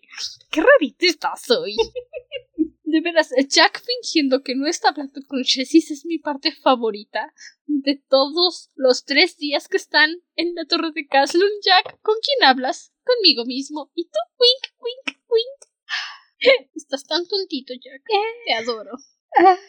Es increíblemente refrescante también porque Christian siempre ha sido el misterioso, el que sabía más, el que tenía la mano superior, el que volteaba a ver a Jack y decía, niño, no sabes nada. Y, después de Madón, Jack es quien es tan divertido ver a Jack aplicársela a Christian, ver a Christian voltear a ver a Jack y estar acostumbrado a que Jack era increíblemente predecible y que Jack le dijera, "Mm, no hablo con nadie, hablo conmigo mismo. Y que Súmale que le ya ni siquiera puede la leerle la mente. Exacto, ya no puede ni, ni ver su mente.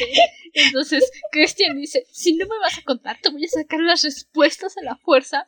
Y Jack en su mente, ay, nubes tan blanquitas y suaves. Mm, si pudiera dormir en una nube.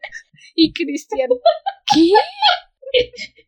¿Dónde aprendiste eso? ¿Quién te enseñó esas cosas, Eh. Ay, Jack y Jessis, Jack y Jessis. Sí, son lo mejor. Me encantan.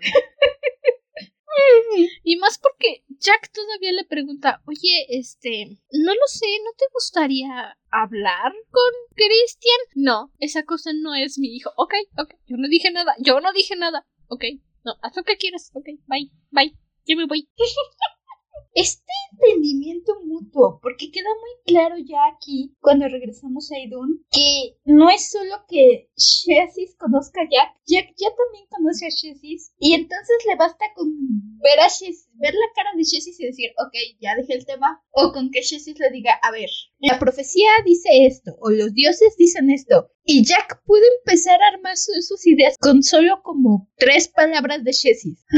Es un crecimiento hermoso. Además, también, insisto, Jack. ver a Jack como el miembro de la triada que guarda un secreto de los otros dos cuando es el que siempre se quedaba oscura. Jack convirtiéndose en el que tiene todas las respuestas. Cuando hace dos doritos era el que no le contaban nada. Y que es que todavía es mejor. Porque Christian le dice, hay otro Shek aquí. Mm, No, yo no siento nada. Aparte de ti. Claro, digo, estás enfrente de mí. ¿Cómo va a haber otro Shek? Ay, Christian, estás un poco loquito. Es porque te atravesaron con una espada. ¿Ves? Te arruinó la cabeza. Y Cristian todavía se pone a pensar, ¿seguiré débil? Es, mis sentidos no están correctos, ¿verdad? No, es porque sigo débil. Y Jack, "Ujú, mm, sí, claro, es porque estás débil. Seguro. Ah, le encanta ser el burlón.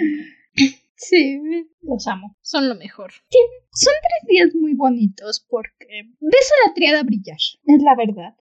La relación entre las tres líneas que tenemos entre Chris y Victoria, Jack y Victoria, Jack y Christian. Me encanta, no importa qué cacho agarres, me encanta la interacción, me encanta la conexión, me encanta este, este a mi enemigos que tienen Jack y Christian. Lo decía al final de la resistencia, del que me que quería ver esta relación. No me decepcionó. Ver a Jack y Christian es increíble. A Victoria con Jack y con Christian también. Son tres días muy bonitos para los tres. Son tres días que sabes que esto calma antes de la tormenta.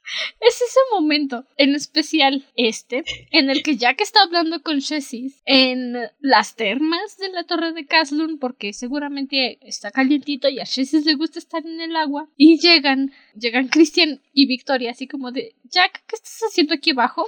"Ah, ¿Qué hago aquí abajo? Ay, con razón tenía calor. Ay, no, qué barbaridad. Bueno, me voy, bye.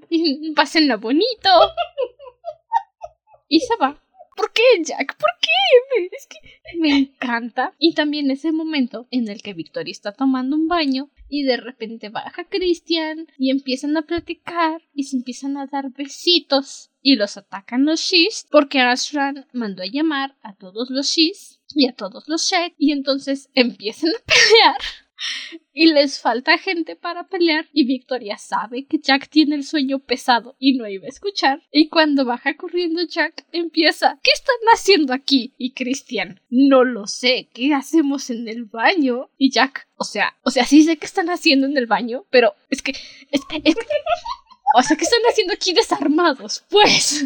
¿Por qué no están preparados para cualquier ataque? Si no hubiera sido por porque me desperté, no hubiera podido ayudarlos a tiempo. O sea, qué responsables. Y todavía Jack, mientras sube la escalera, no puede ser si no fuera porque Jessis me despierta. Estos se me mueren. Ay, está tan tontito todavía. Más eh, los atacan los Sith. Llega Jack y empieza a pelear con ellos. Parece ser que no van a poder. Es que de todos modos tienen la superioridad numérica los Sith. Y de repente todos los Sith empiezan a gritar con un ataque telepático y se mueren. Y entonces Jack voltea a ver a Christian y le dice: Ah, bien hecho, bien hecho, trabajo". bien hecho, Shrek. y Christian tiene estos tres segundos de decir: Yo no fui.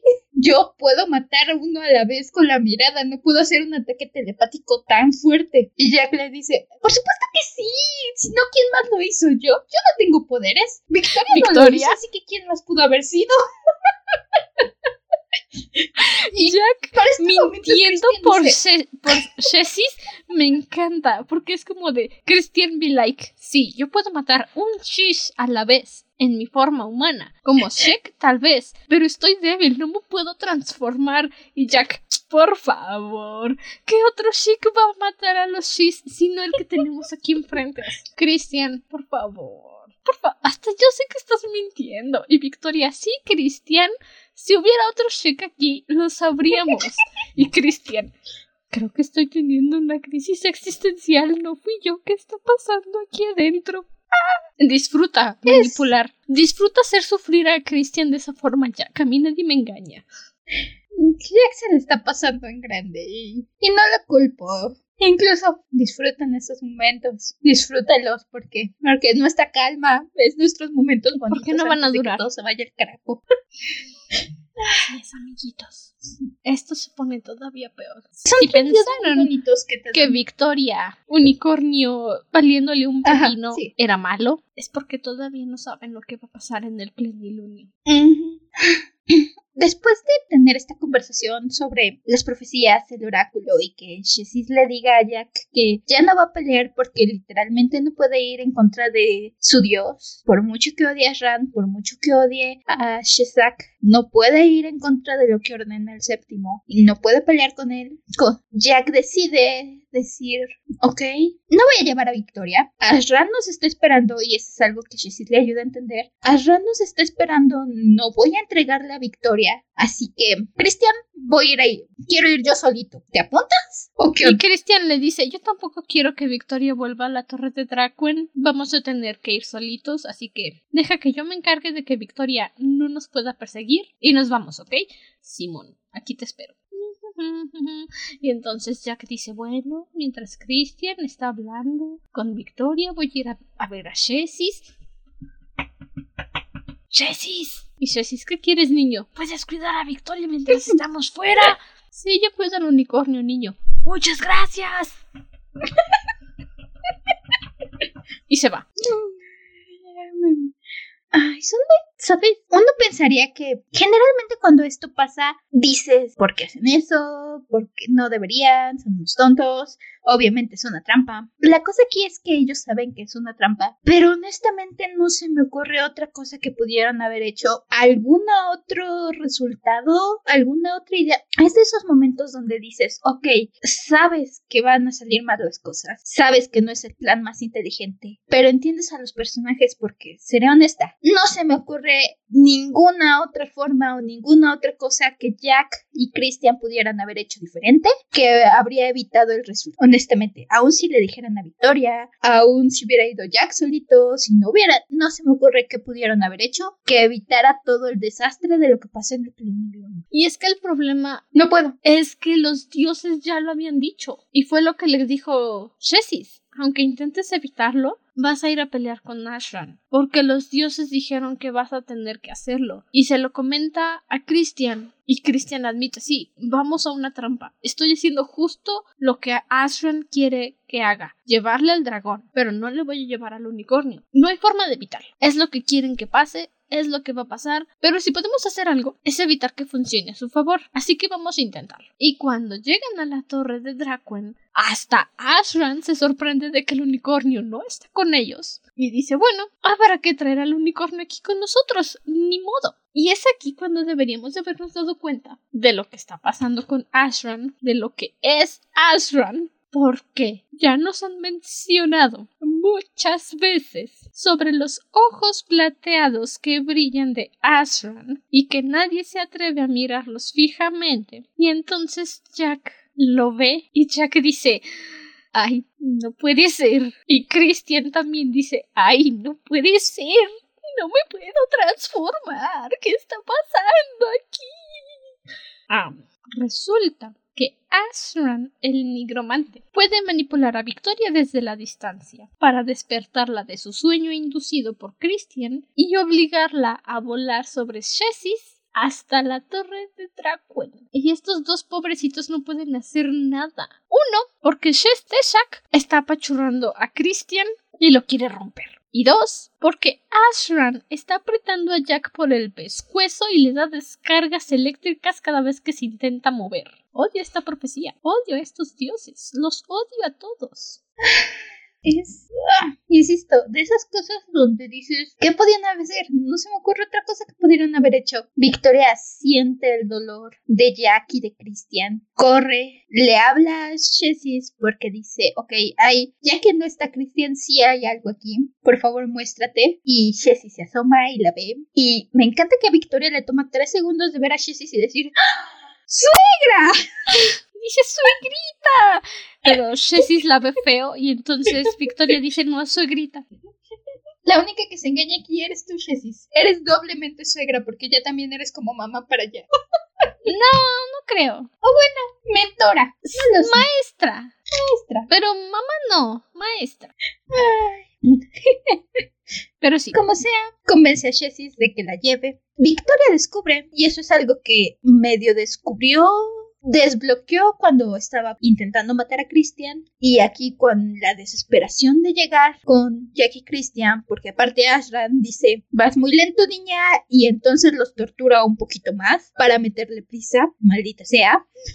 Eres un gran villano, Ashran. No puede ser. ¿Por qué no te puedo odiar? Te juro que quisiera odiarlo, de verdad, pero no puedo. Es que es muy bonito. Victoria desbloquea esta habilidad de los unicornios de desplazarse con la luz. Adoro esa idea, adoro ese concepto. Victoria agarra, eh, usa el báculo cuando Shesis le dice estoy yendo lo más rápido que puedo, no puedo ir más rápido, niña. Y dice Victoria, ok, poderes de unicornio, zoom, No me fallen ahora. estamos enfrente de la torre. Que sea lo que tenga que ser. Que tenga lo que tenga que pasar.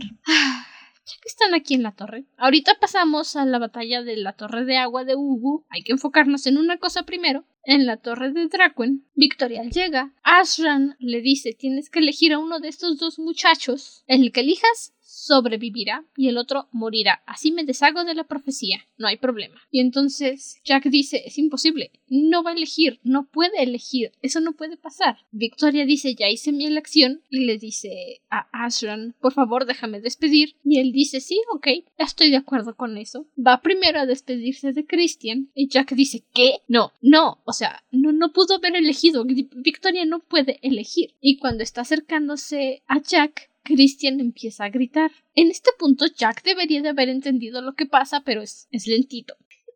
Y cuando Victoria va y se despide de Jack, todavía es lentito y no entiende qué está pasando. Y Ashran manda a Jack y a Christian juntos a Limbad. Y ya que están en Limbad, Jack entiende. Victoria los eligió a los dos y se sacrificó por los dos. Y entonces le empieza a gritar a Christian porque es lo que tiene más cerca para gritarle, por supuesto. ¿Qué otra cosa le va a gritar? ¿A Limbad? Resulta, sucede y acontece que todo era el plan de Ashran desde el principio. Siempre supo que Victoria los iba a elegir a los dos y que se iba a sacrificar.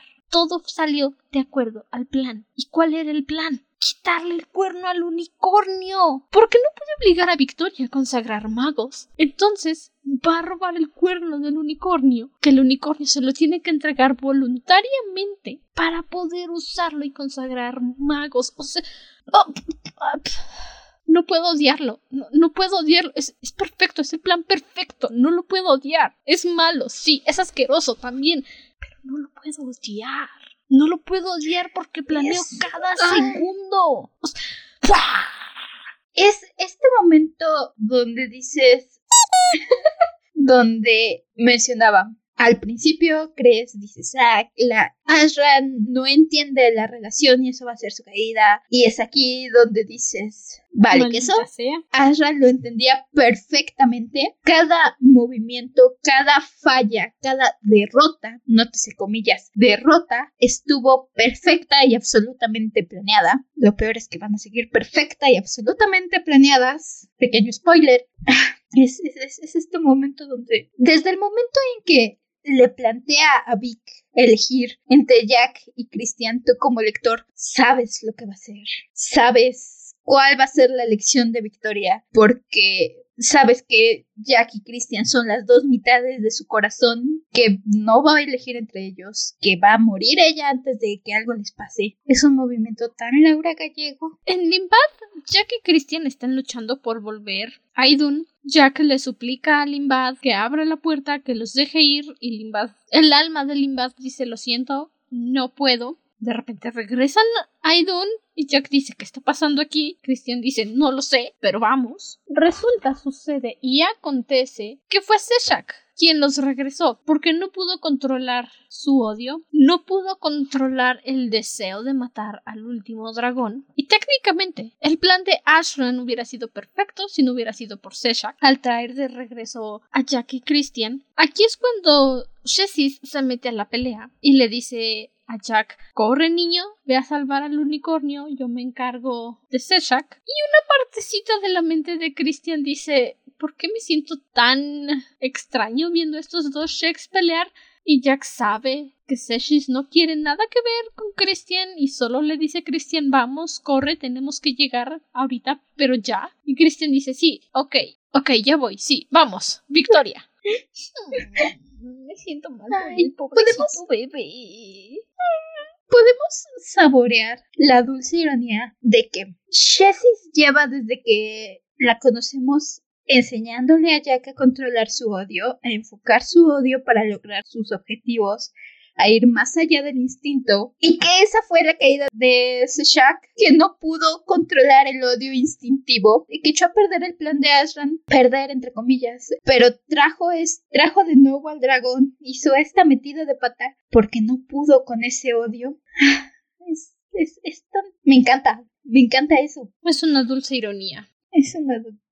pero sí, ambos corren por victoria. Y antes de llegar, se escucha este grito. No llegan a tiempo. Lamentablemente no. Ashran toma el cuerno de Victoria y Jack y Christian dicen que sea lo que tenga que pasar, se transforman, empiezan a atacar a Ashran y en eso Ashran dice Shek y Christian se cae y no puede hacer nada más. Jack intenta alcanzarlo con su mente, nada más hablando, sabiendo que Christian lo va a poder alcanzar y no puede, y no puede, y no puede, y ve a Ashran a los ojos y se da cuenta. Se da cuenta y es en este momento en el que dice malditas sean, maldita sea. ¿Acaso tenemos que pelear contra un dios? I mean, todas las señales estaban ahí, todas las señales. Tuvimos todas las pistas para darnos cuenta de que el séptimo tomó posesión de Ashran para jugar en esta partida donde estaba perdiendo, porque, insisto, los seis son unos montoneros y, a- y el séptimo tenía que luchar solito. Y es hasta este momento en el que nos damos cuenta de que han estado peleando contra el séptimo. Por eso, Shesis no quería pelear. No iba a poder ir en contra de su señor. ¿Qué estás diciéndome que tengo un proyecto Es- de esperanza?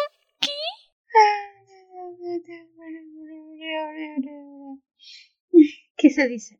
No lo sé. Ni siquiera sabemos qué decir. Ustedes no van a escuchar el silencio, pero hay mucho silencio.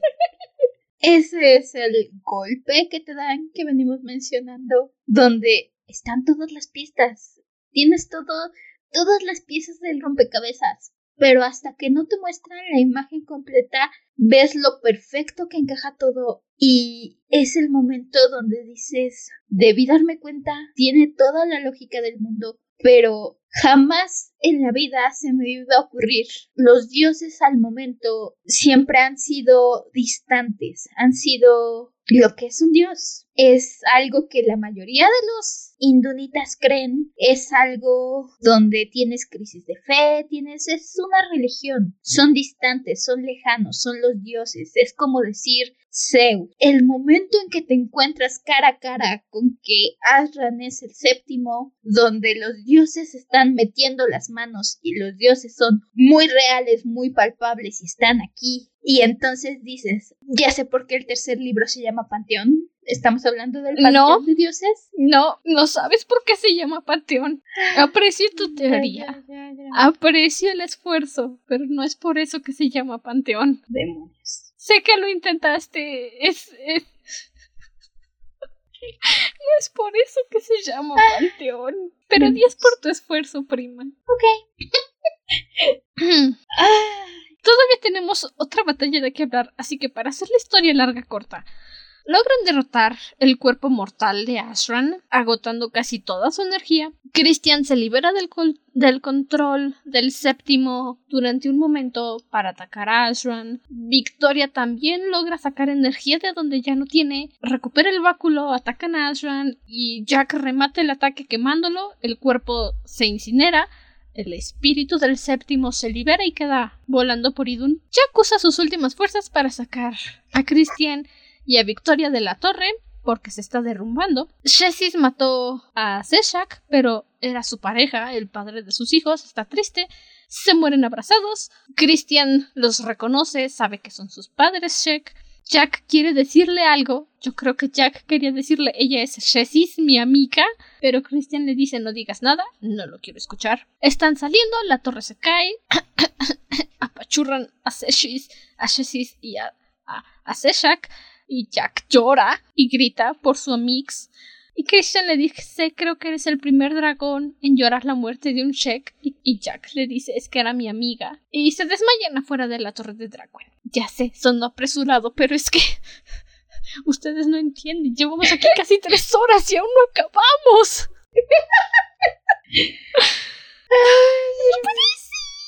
No hemos hablado de la batalla de agua, pero Todavía falta el bosque de agua de Hugo. Ah. Ok. Creo que podemos empezar ahora sí con la batalla del bosque de agua de Hugo. Oh, sí, porque mientras teníamos todo lo que ya mencionamos con la teada y Aslan y, y todo eso, aparte tenemos que Ashran movilizó a todas sus tropas para atacar Nurgon y lo que queda de la resistencia. Así que ah, es, es demasiada acción. Muchísima acción. Uno de los, eh, creo que era el asistente personal de Amrin, un semiceleste les fue a advertir de que Ashran iba a destruir el escudo de agua la noche del triple plenilunio. Y Shale les pidió a los Fey que le dijeran cómo mantenían el escudo. A regañadientes le dijeron con estas florecitas mágicas. Y fue así que Shale, es más listo que Jack, por supuesto, es un mago, descubrió cómo iba a destruir Ashran el escudo. En lugar de usar la luz de las lunas para darle fuerza a las florecitas mágicas, lo iba a utilizar para destruirles, para que se quemaran todas juntas. Y entonces, pues tienen que luchar, ¿no? A fuerza, todos. Pero deciden que los niños y los ancianos y los que no quieren pelear, básicamente, salgan primero. Porque si no, pues así que chiste, ¿para qué están luchando? Pasan muchas cosas con esta batalla. Medio hemos mencionado dónde están las piezas para esta batalla. Este, tenemos a los caballeros, lo que queda de los caballeros en la fortaleza de Nurgon. Los féricos han extendido la protección del bosque de agua a la fortaleza.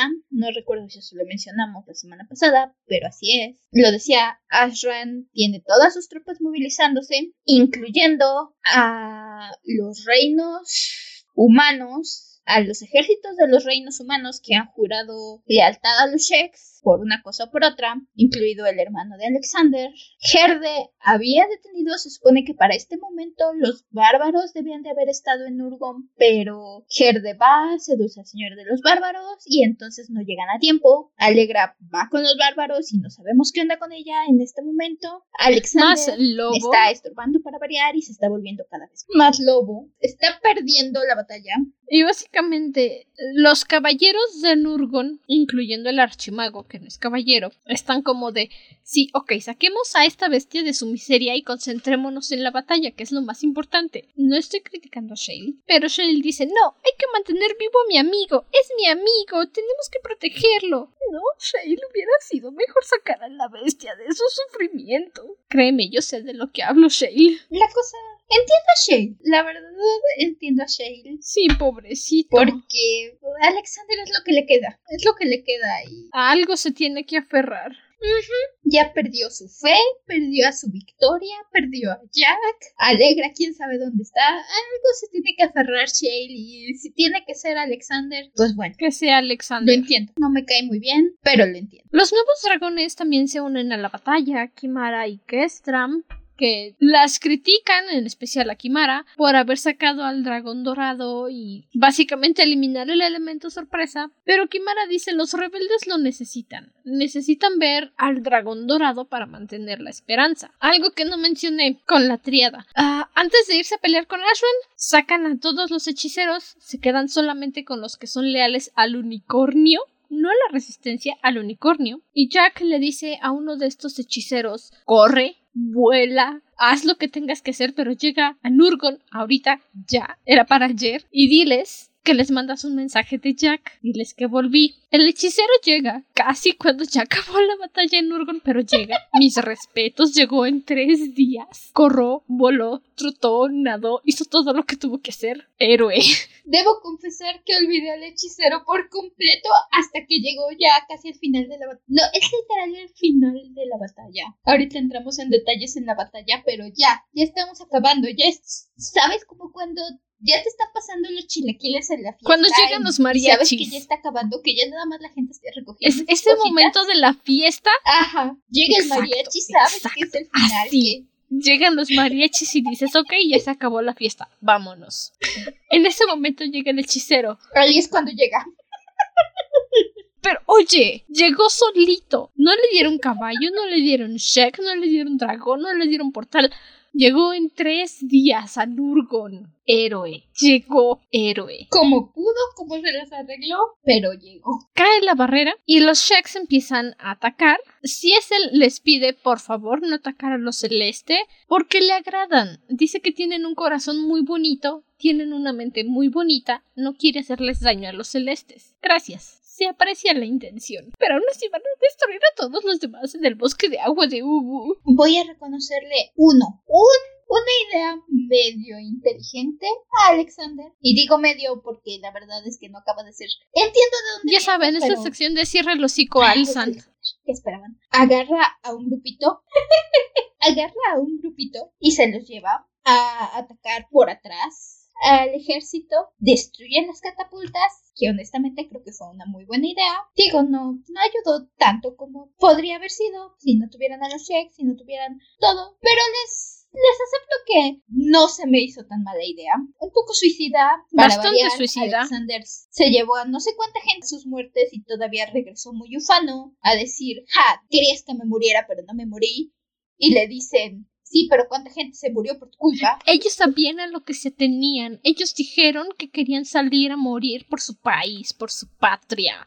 No es cierto, Alzan. Cierra el hocico. Les dijiste vamos a luchar por honor y ellos te creyeron. Y murieron por culpa de tu falso honor. Cierra el hocico, Alzan. Le reconozco que, que creo que no fue mala idea destruir las catapultas y que al menos eso permitió que los bárbaros, que ya se han librado de Gerde y ahora están con Alegra, logren incorporarse. Me agradan los bárbaros, sobre todo la líder. Tenemos al jefe de los clanes, que es quien cae de Gerde, y aparte tenemos a la única mujer líder de un clan. Mis respetos, la respeto señora. Me agrada. Mis mucho. respetos para Ukris. No sé por qué, pero la esencia de Ukris me recordó mucho a Victoria de Metal Family. Me gustó. No sé por qué, pero así. Llegan, Alegra se reúne con el archimago. El archimago le dice: No podemos contra tantos sheks, tenemos que hacer algo. Resulta que el archimago solo es archimago de título porque experiencia laboral no tiene.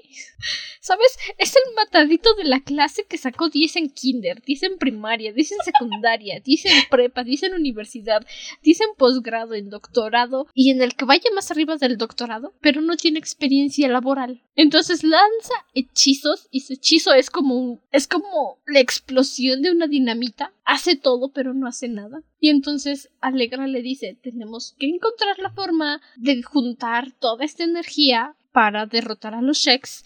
Y el archimago le dice, o sea, le dice, ok, sí, pero ¿qué hacemos? El fuego es lo único que los detiene, ¿qué quieres? Y Alegra dice, pues incendiemos el cielo, no hay de otra. No me gusta el fuego, pero hay que hacerlo. Y el archimago dice, bueno, ok, no quiero que lo hagas, es un sacrificio innecesario. Alegra, por favor, no te sacrifiques por los demás. Mientras en secreto está como de sí, vete. Tú estás en mi camino con el unicornio, por favor, lárgate. Y Alegra obliga al archimago a prometerle que no va a forzar a Victoria a consagrar magos. O si no, su espíritu va a volver de los muertos y lo va a acechar hasta que se muera. Para este momento, cuando Alegra y el archimago están haciendo este plan, pelean un rato. Tienen que abandonar la fortaleza de Nurgon, que es cuando el archimago le dice a Alexander, te estás peleando por tu orgullo y no por la gente o por la resistencia. Bájale a tus humos, tenemos que huir. Tienen que internarse en el bosque. Me encanta, vemos a las a los féricos pelear en el bosque, los vemos enfrentarse. Ay,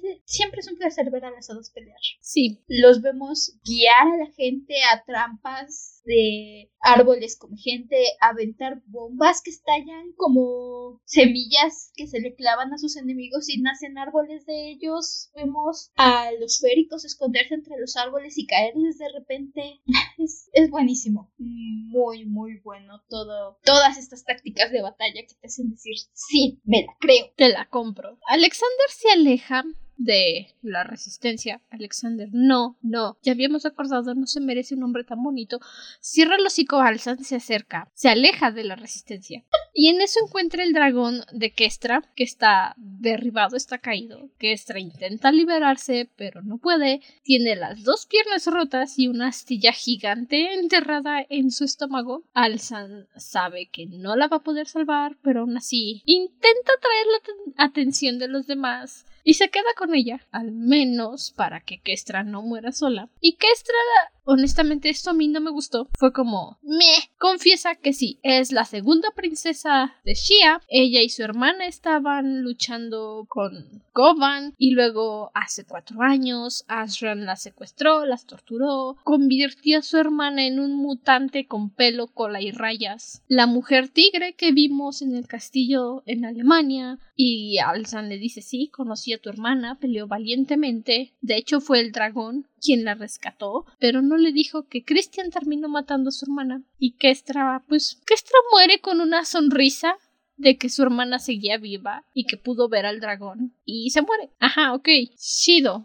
Shidori. No me hace llorar, no me da lástima, no. No conviví con Kestra tanto tiempo como para poder sentir lástima por ella. A diferencia de Kimara, vimos a Kimara más tiempo en la primera mitad, vimos a Kimara leyendo sus libritos, pensando en Jack, y de Kestra solo sabemos que tenía rencor al mundo. Ya, me siento triste por no poder sentirme mal. Kestra tenía bastante potencial. Es el personaje que mencionaba en la sección sin spoilers, que la verdad, desde que apareció Kestra, nos presentan a Kestra, nos dice que viene del reino desaparecido, que se enfrentó a los Sheks y que odia a todo el mundo y que no quiere recordar su nombre. Y desde ese momento sabes que es la princesa de ese reino. Honestamente, no es tan sorprendente la revelación. Es como Crónicas Lunares. Te dicen que la princesa desapareció. Mm, me pregunto si esa princesa será Cinder. Final de Crónicas Lunares. Mi niña, usted es la princesa Selene. Wow, Jim, bro, you got the whole squad laughing. Así se siente. no es realmente algo que te tome tan de sorpresa, pero al mismo tiempo dices, ok, sí, lo acepto. El que su hermana fuera la mujer tigre, sí, jamás me hubiera pasado por la cabeza. No, es como, ¿para En qué? ningún momento se me hubiera ocurrido. O sea, bastaba con pensar que la mujer tigre era un humano cualquiera que agarró el rión para intentar duplicar el hechizo que hicieron en Christian y ya, pero darle una historia. Entiendo, yo también escribo, ya sé. Entiendo el concepto de darle un trasfondo a todos tus personajes para que dentro de tu todo tenga sentido, pero de ahí a que lo compartas con los demás solo para que no se quede al vacío, la verdad es que no, no, deja un mal, deja una mala sensación, como que necesitaba justificar que hubiera una mujer tigre. Creo que tiene más que ver con darle este momento en su muerte a Kestra, que como dices, Kestra tenía potencial, me hubiera gustado conocerla más, que me doliera su muerte, que sentirlo un poquito más, porque sí, te dan todo para que este sea el momento en que llores por Kestra y digas, oh, pobrecita, me duele el corazón porque se muere, pero no pasas tanto con ella. Y la verdad quitaría la mitad de los dramas de Alexander por profundizar con Kestra. Si hubiéramos, ¿sabes? Esto hubiera sido muy... hubieran logrado darte esta sensación, este sentimiento de su muerte. Si hubiéramos podido, por ejemplo, profundizar en esta extraña amistad que estaba empezando a formar con Kimara, porque ya nos habíamos encariñado con Kimara, entonces, si nos hubiera podido profundizar esta relación con Kimara y hubiera sido Kimara quien la viera partir, Hubiera llorado creo más. que hubiera tenido un mejor efecto, ¿sabes? Sí, en especial porque todo el tiempo Sí. Kestra dejó en claro que no le gusta a Alzan, no le cae bien y odia el hecho de que sea el príncipe que abandonó Izun y regrese como un héroe. Si hubiera sido Kimara o Shale quien encontrara a Kestra, quien sea menos cierre el hocico a Alzan, hubiera sido más emocionante esta escena. Porque Alzan, uno, no pasó tiempo con Kestra. Dos, la veía como una niña inmadura. Y tres, Alzan se sintió como el mártir en ese momento cuando era Kestra, la mártir. O sea, cierra el hocico, Alzan. Es- Estoy muy segura que te intentan forzar algo ahí porque Kestra siempre está viéndola pelearse con Alexander y, y Alexander siempre anda ahí dando lata y piensa en ella y se dedica a pensar y como que el libro te quiere hacer sentir una conexión entre los dos cuando en realidad lo único que te queda es estos dos se odian. Estos dos no se quieren, no se llevan bien. Si pudieran, se enfrentarían en una pelea de espadas a ver quién sobrevive. Y aún así te fuerzan que sea Alzan el que esté con Kestra en sus últimos momentos y que Kestra se suavice con él en su lecho de muerte? No, Laura. Lo siento, pero no.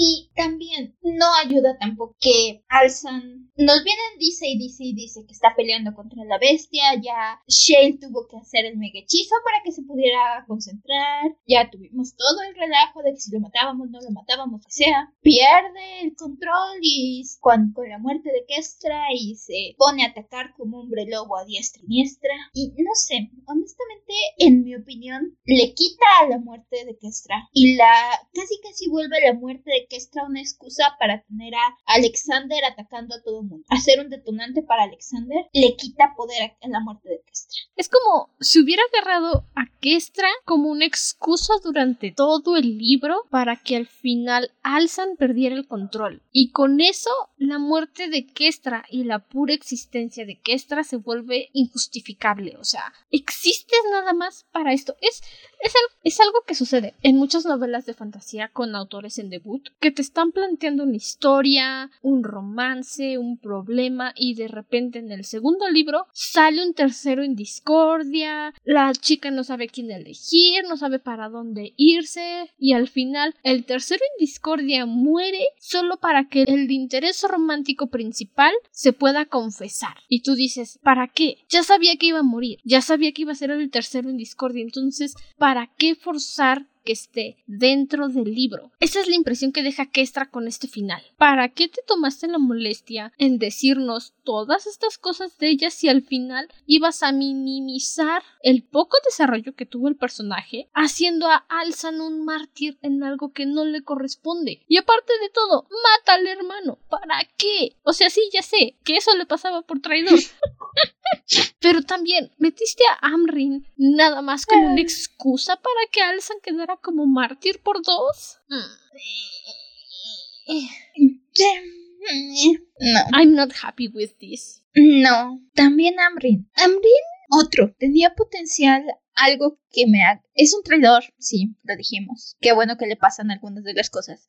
Pero algo que queda muy claro es que Amrin no está feliz traicionando a la resistencia, no está feliz, va a darles un ultimátum antes de que empiece la batalla y su ultimátum es su manera de decirles por favor ríndanse, no quiero ver más sangre. Está intentando hacer lo posible por sostener a un reino en medio de una guerra, ha logrado mantener que haya paz en su reino, aun si implica traicionar los, los ideales de nobleza. Está viendo vida sobre su orgullo, que es algo que Aslan jamás ha podido hacer. Siempre ha puesto su orgullo y su honor y sus ideales encima de las vidas de la gente.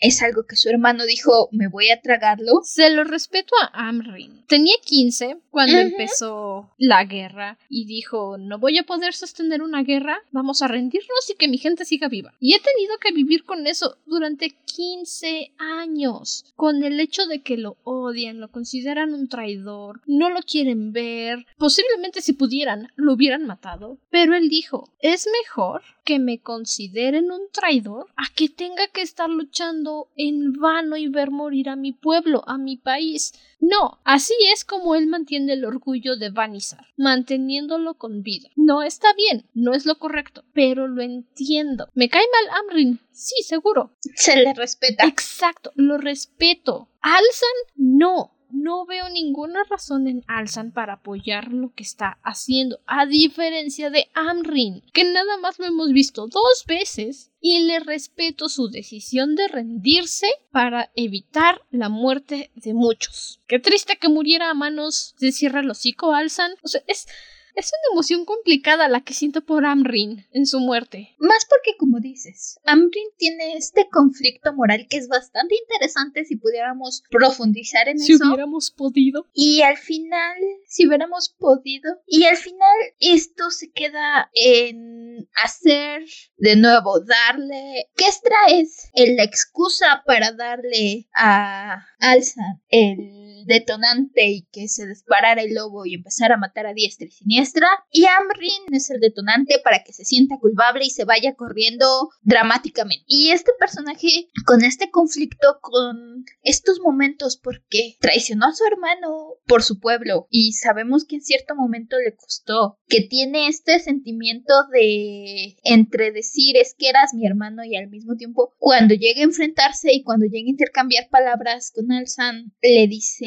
tú te fuiste a buscar al dragón, te fuiste a buscar un ideal y yo me quedé aquí intentando lidiar con todo, tú me abandonaste, tú abandonaste el reino, que no estoy diciendo que sea lo correcto, pero se entiende, es algo muy interesante. Hasta eso siento que Amrin, dentro de su propia justificación, no traicionó a Alzan. Vio morir a su padre, su hermano desapareció y Amrin dijo, por mi propia salud mental, voy a dar por muerto a mi hermano. Ahora yo soy rey de Vanizar y tengo que hacer lo que es mejor para mi pueblo. No estoy traicionando a nadie. Entonces, eso también hubiera sido muy interesante de ver su desarrollo, porque a Amrin nunca le agradaron los sheiks. No le agradaba el sheik que estaba liderando Vanizar, pero se aguantaba y hacía un gran esfuerzo por no llevarle la contra. Y cuando fue a avisarle a Alzan y a todos los caballeros en Nurgon de que Ashran iba a atacar, lo hizo porque no quería ver gente morir. Amrin nunca ha querido muertes, nunca ha querido que la gente muera en una causa en la que no pueden ganar.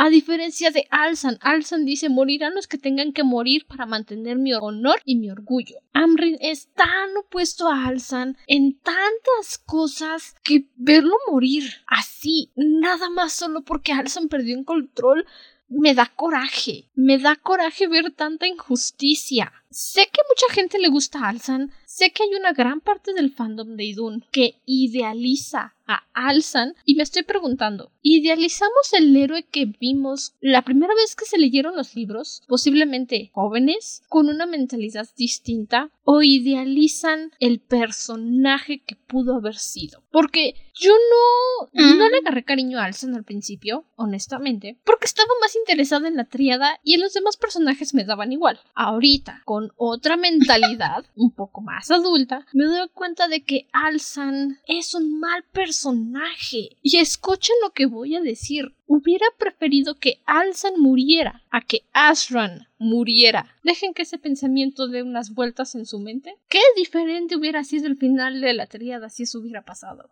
Oh, sí. Es, ¿sabes? Que creo que parte del lo que llama la atención probablemente de Alzan es este conflicto del hombre lobo, que sí suele ser el- la maldición del hombre lobo es un conflicto que puede ser llegar a ser bastante interesante, sobre todo cuando lo pones con un personaje que debería de ser noble. Y lo único que mi cabeza me está diciendo es que Fenris lo hace mucho mejor. Fenris lo hace Fenris perfecto. es lo que Alzan intenta hacer. Es más, no hay que compararlo con otro personaje que hizo Laura Gallego porque eso es injusto. Remus Lupin lo hizo fabuloso. Y a Remus Lupin lo convirtieron en hombre lobo porque el hombre lobo lo hizo por venganza y Remus lo hizo fabuloso.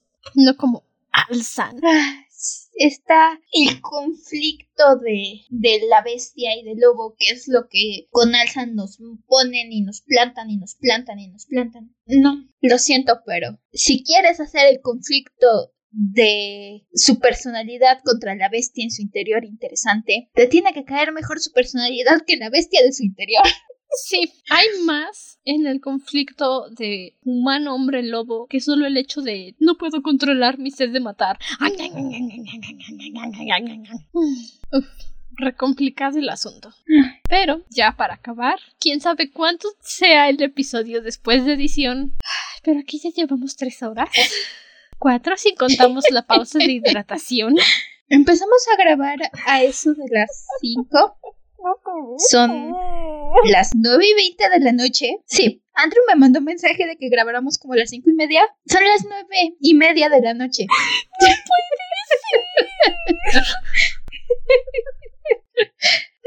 Haz un podcast, dijo mi cabeza.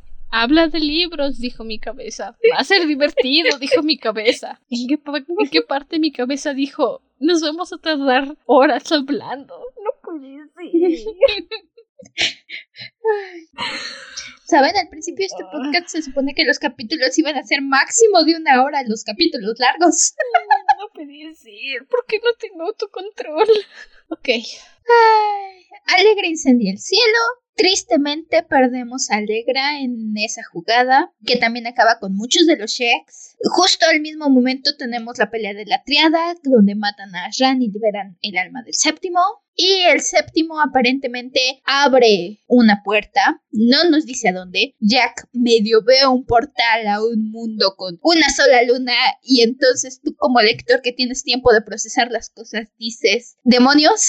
Y aparte te dicen, alguien tiene que sacrificarse, ser el primero en saltar para que los demás como Shex puedan hacerlo y ese trabajo queda así es él. Y dices, demonios, ya sé para dónde van. Y se van. Algunos Sheks no tienen tiempo de escapar y se quedan relegados en Idun. Y algunos regresan a Umadun, lo cual me pone muy triste, porque ahí no hay nada. Está todo triste y muerto. Y hace frío. Pobrecito Sheks. Ah, Pero ok, pasemos ya al epílogo, porque si no esto va a ser otra hora. Victoria perdió su cuerno y está en un estado comatoso. No está muerta, pero todavía no está viva. Siguen intentando salvarla. Jack y Christian toman turnos para cuidarla, para estar con ella, porque si no ellos también se mueren de soledad. La gente quiere matar a Christian porque, obvio, creen que es el malo y los va a traicionar en cualquier momento. Jack les dice, no, no te recomiendo confiar en el Sheik. Confía en Christian, que está del lado de Victoria. Es todo lo que dice. Y tiene sentido.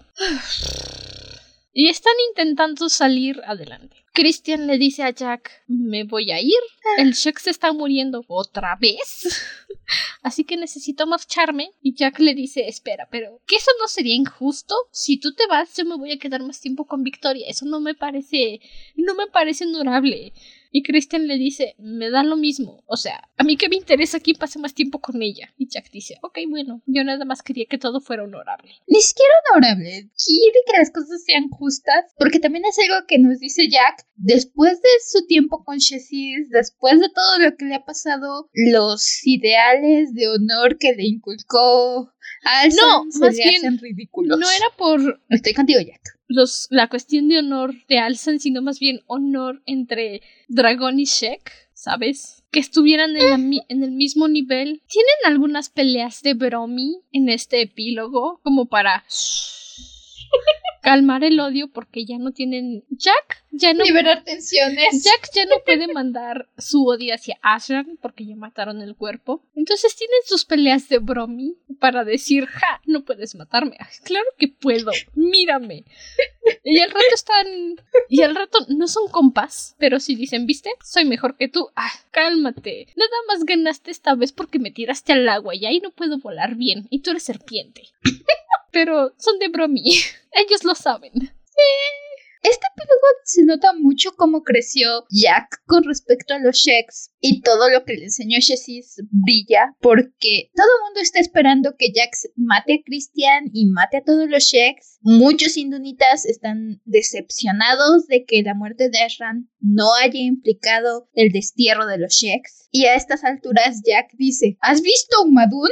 Oye, no es justo. No me agradan los Sheks, pero no me voy a poner a matar Sheks. De hecho, ni siquiera me agrada que ustedes se pongan a matar Sheks, pero ¿qué voy a hacer? Estoy más preocupado por Victoria. Es, en este momento ya es un dragón. Ya no es Jack el humano, el chamaquito triste. Ya es un dragón. Y como dragón dice, no me preocupan sus problemas. No es asunto mío. A menos que me afecte directamente, no me voy a involucrar. Que es la esencia, no de todos los dragones, pero que sí gira en torno a la mitología del dragón. Es una criatura de poderes superiores.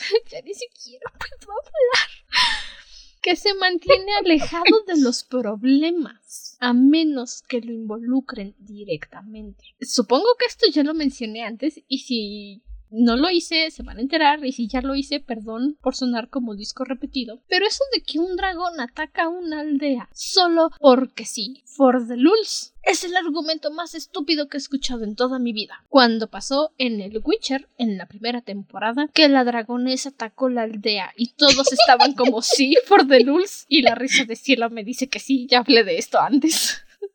No, los dragones Es no que- hablan, no atacan for the lulz, a menos que los provoques. Que te metas a su cueva o robes sus tesoros o los ataques, el dragón nunca va a bajar al pueblo humano a ver a quién ataca o a quién come. No está en su naturaleza. Ahora sí dime, ¿qué pasó? Tuvimos esta y lo recuerdo porque justo hice la edición hace como dos semanas, el primer capítulo de la temporada. Justamente tuvimos esta mención sobre The Witcher y sobre la naturaleza del dragón. Ah, este, Pero sí, Perdón por ser ya disco rayado y usar el mismo ejemplo siempre, pero es que es el que más entiende la gente.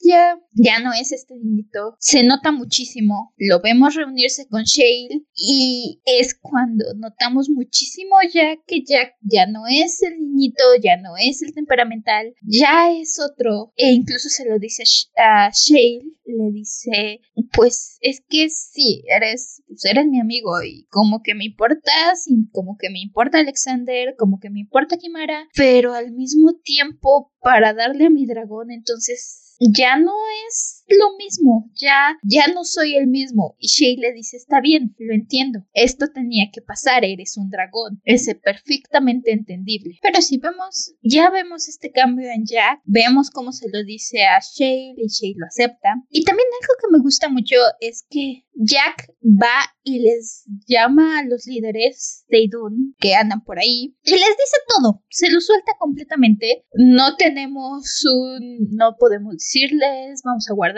No, Jack va, los junta a todos y les dice, a ver, el séptimo está libre en la tierra, la profecía son órdenes de los dioses, los Sheks y los dragones somos, jue- todos somos peones en el juego de los dioses, vienen los dioses a pelear y vamos a valer queso. Así que créanme o no me crean, cuando alguien se atreve a decir es que estás mintiendo, niño. Jack dice, soy el dragón, no tengo tiempo para sus tonterías. Así que créanme, no me crean, como quieran, yo ya les aventé la información. No es mi problema. Ujú. Sí lo es, pero, Y les dice, pero tengo otras cosas en que enfocar. les dice, el espíritu del séptimo escapó, así que esperen que vengan los dioses a destruir Idun pronto. Fin del mensaje. Bye. Jack fuera. Por supuesto, nadie quiere escuchar que sus dioses no son los dioses amorosos que querían, que imaginaban. Y Jack dice, bueno, ese ya no es problema mío, me voy. Y mientras va al- a los pueblos que están cerca a estirar las piernas, a caminar un poco, encuentra una lágrima de unicornio como la que tenía Victoria, no se acuerda en qué momento la perdió y como no tiene dinero para pagar, nadie tiene, y no tiene algo de valor que cambiar a cambio, le dice al don del pueblo, espéreme, ya regreso. Se va, regresa y le dice al don, mire, me encontré una escama dorada de dragón. Uy, me pregunto de quién será. ¿Esto funciona como trueque? Y solo puedo pensar en que Jack se está prostituyendo. Se lo perdono porque es para Victoria, Mira. pero... Si supiera que, mira, si supiera que con cortar un mechoncito de cabello equivale a un juego del Sims, ne, lo haría. Sí, sí lo haría. Pero es, es curioso nada más. Así que no se lo reprocho. No, al final del libro tenemos una visión de una pequeña alma que está caminando, bueno, flotando en el bosque de agua, feliz, tranquila, sin preocupaciones, hasta que la voz del séptimo la llama, le dice vas a continuar tú con lo que Ashran no pudo acabar, despierta Gerde, resucita Gerde, y ella tiene ahora el cuerno del unicornio. Entonces, pues despierta Gerde y dice, ah, sí, soy una diosa. Ay, solo puedes esperar lo peor. Terminas el libro y te quedas con todos estos pequeños cabitos sueltos, con Gerde diciendo soy una diosa, con Victoria en coma, el cuerno de Victoria está desaparecido y cuando Gerde despierta lo agarra porque estaba justamente al lado de su cuerpo. Y ah, en menor grado tienes por ahí a Gaidalu, la sacerdotisa, La madre del templo. lo que sea, prometiendo asesinar a Christian porque mató a su hija. Y a estas alturas estás ya tan entendido con los Sheks que honestamente no culpas a Christian, pero Gaudalu promete matarlo. Kimara incluso tiene su momento donde dice mataste a Jack, no voy a dejar que le hagas daño. A Kimara se lo entiendo más. Ella estuvo ahí. Ella lo vio caer. Entonces, ella tiene traumas. Entiendo más de Kimara Se lo que entiendo. diga que no quiere estar cerca de Christian, que no quiere que Christian esté con Victoria porque piensa que le está haciendo un embrujo cuando le está cantando. No es agua de calzón, Kimara, tranquila. Se lo perdono a Kimara, tiene traumas. A Kaidalu no. Fuck you, Kaidalu. Pero sí, no, Gaidalu me cae mal, pero sí, tenemos todos estos pequeños detalles y entonces ah, terminamos Ay, al fin. volteamos a ver Panteón y dices, Ah, ¿creíste que Ashran era el final? Es porque todavía no conoces a Kierde. las cosas se están poniendo, las cosas se están poniendo i- intensas y esto, esto no estoy lista para Panteón. No. Lo voy a repetir hasta que lleguemos ahí. No estamos listos para Panteón.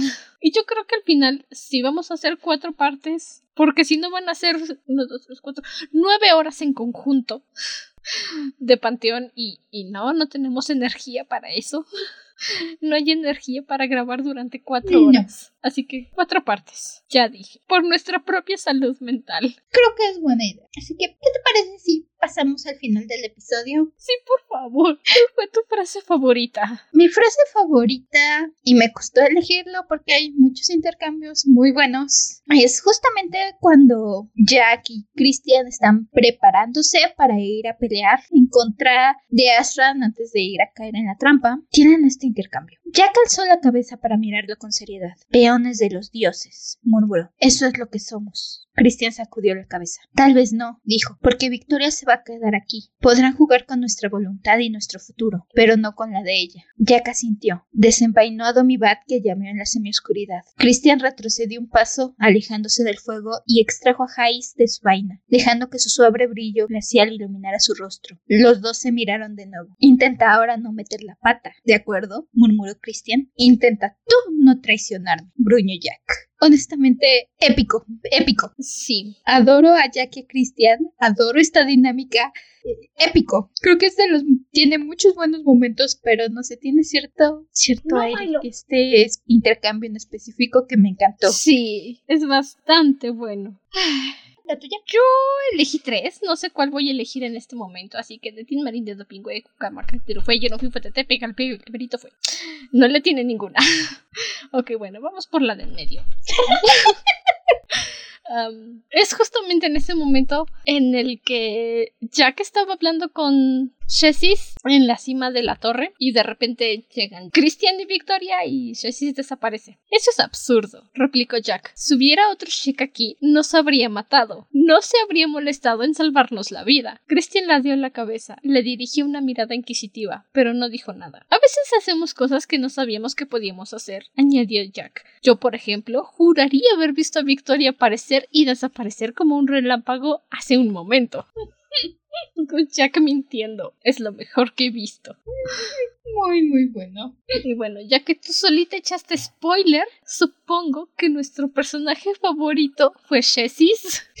Sí. Ya sabía yo. Necesitamos, necesitamos explicarlo. No, Llevamos todo el episodio fangirleando por Chessis. tres horas y media. Bueno, tal vez media hora no, pero tres horas sí. Es como, es como el final de Alas de Fuego. Y de repente fue como de sí, sí no es lo mejor, ¿verdad? Sí, sí no es lo mejor. Simplemente, ¿qué se puede? ¿Qué se va a hacer cuando el mejor personaje aparece? Hmm, Nada más que darle su merecida corona. Exacto. Y bueno, ya para cerrar nuestra actividad especial del día de hoy, clases de historia y dunita, las tres lunas y los tres soles. Iba a mencionar a qué dios es cada luna y cada sol, pero es muy complicado, así que solo lunas y soles. Sé que la más pequeña es Aya.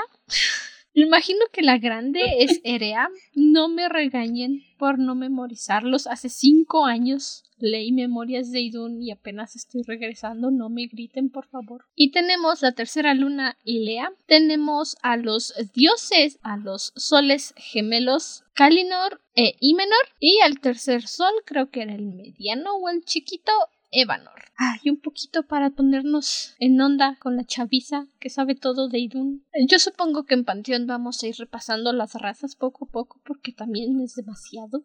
Es muchísimo. Y ahora sí, después de tres horas podemos acabar el capítulo, el episodio, nuestra lectura, nuestro sermón. Ah, Recuerden que nos pueden seguir en nuestra página de Instagram, arroba dragona-de libros pod. Si quieren hacer alguna aclaración con respecto a las lunas, con los dioses, con los soles, pueden mandarnos mensaje por ahí. Tal vez nos tardemos un poquito en responder, pero eso es porque la aplicación no avisa, pero no los vamos a dejar colgados. También pueden votar por el podcast desde su plataforma favorita, estamos en casi todos lados, y también nos pueden mandar sus comentarios y opiniones sobre lo que piensan en general del podcast, y si quieren los leemos aquí, en vivo y en directo, bueno, no directo, pero grabado. Y también si gustan, nos pueden apoyar en nuestra página de Patreon, patreon.com slash dragona de libros. Tienen acceso anticipado a los episodios, a nuestras notas, reciben el calendario de publicación del siguiente mes antes de que lo publiquemos en Instagram. Ay, siento que ya estoy hablando más bajito, no puede ser. Ah. El aporte de Patreon es voluntario. Tenemos solo tres niveles, un dolaruco, dos dolarucos y tres dolarucos. Con lo que nos quieran apoyar no es obligatorio. Pero nos ayuda a seguir creciendo el podcast y traer mejores episodios. Ya saben, su apoyo es muy importante para nosotras. El que estén aquí escuchándonos, que se hayan aguantado, no sé cuánto va a ser este episodio, pero que se hayan aguantado todo lo largo de este episodio. Por favor, compartan el episodio para que nuestras gargantas reciban una recompensa. Si tienen alguna petición de episodios especiales, también háganosla llegar. Recuerden que esta temporada ustedes los eligen. Ya saben, cualquier cosa aquí estamos. Cualquier tema que sea de su interés para escuchar en un episodio especial, mándenos un mensaje en Instagram y lo vamos a tener en consideración y agregar al calendario. Hasta entonces, permanece cómodo y seguro dentro de tu cueva. Nosotros nos volveremos a reunir en el siguiente episodio. Hasta la próxima luna. Bye. No tengo cerebro para decir algo inteligente, así que adiós. Me duele la garganta. Ay.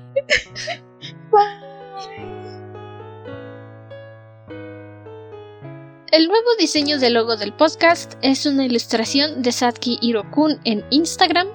Los extractos leídos el día de hoy son del libro Memorias de Idun, Triada. de Laura Gallego García y la canción de interludio en este capítulo es Beyond, de la serie Memorias de Idun.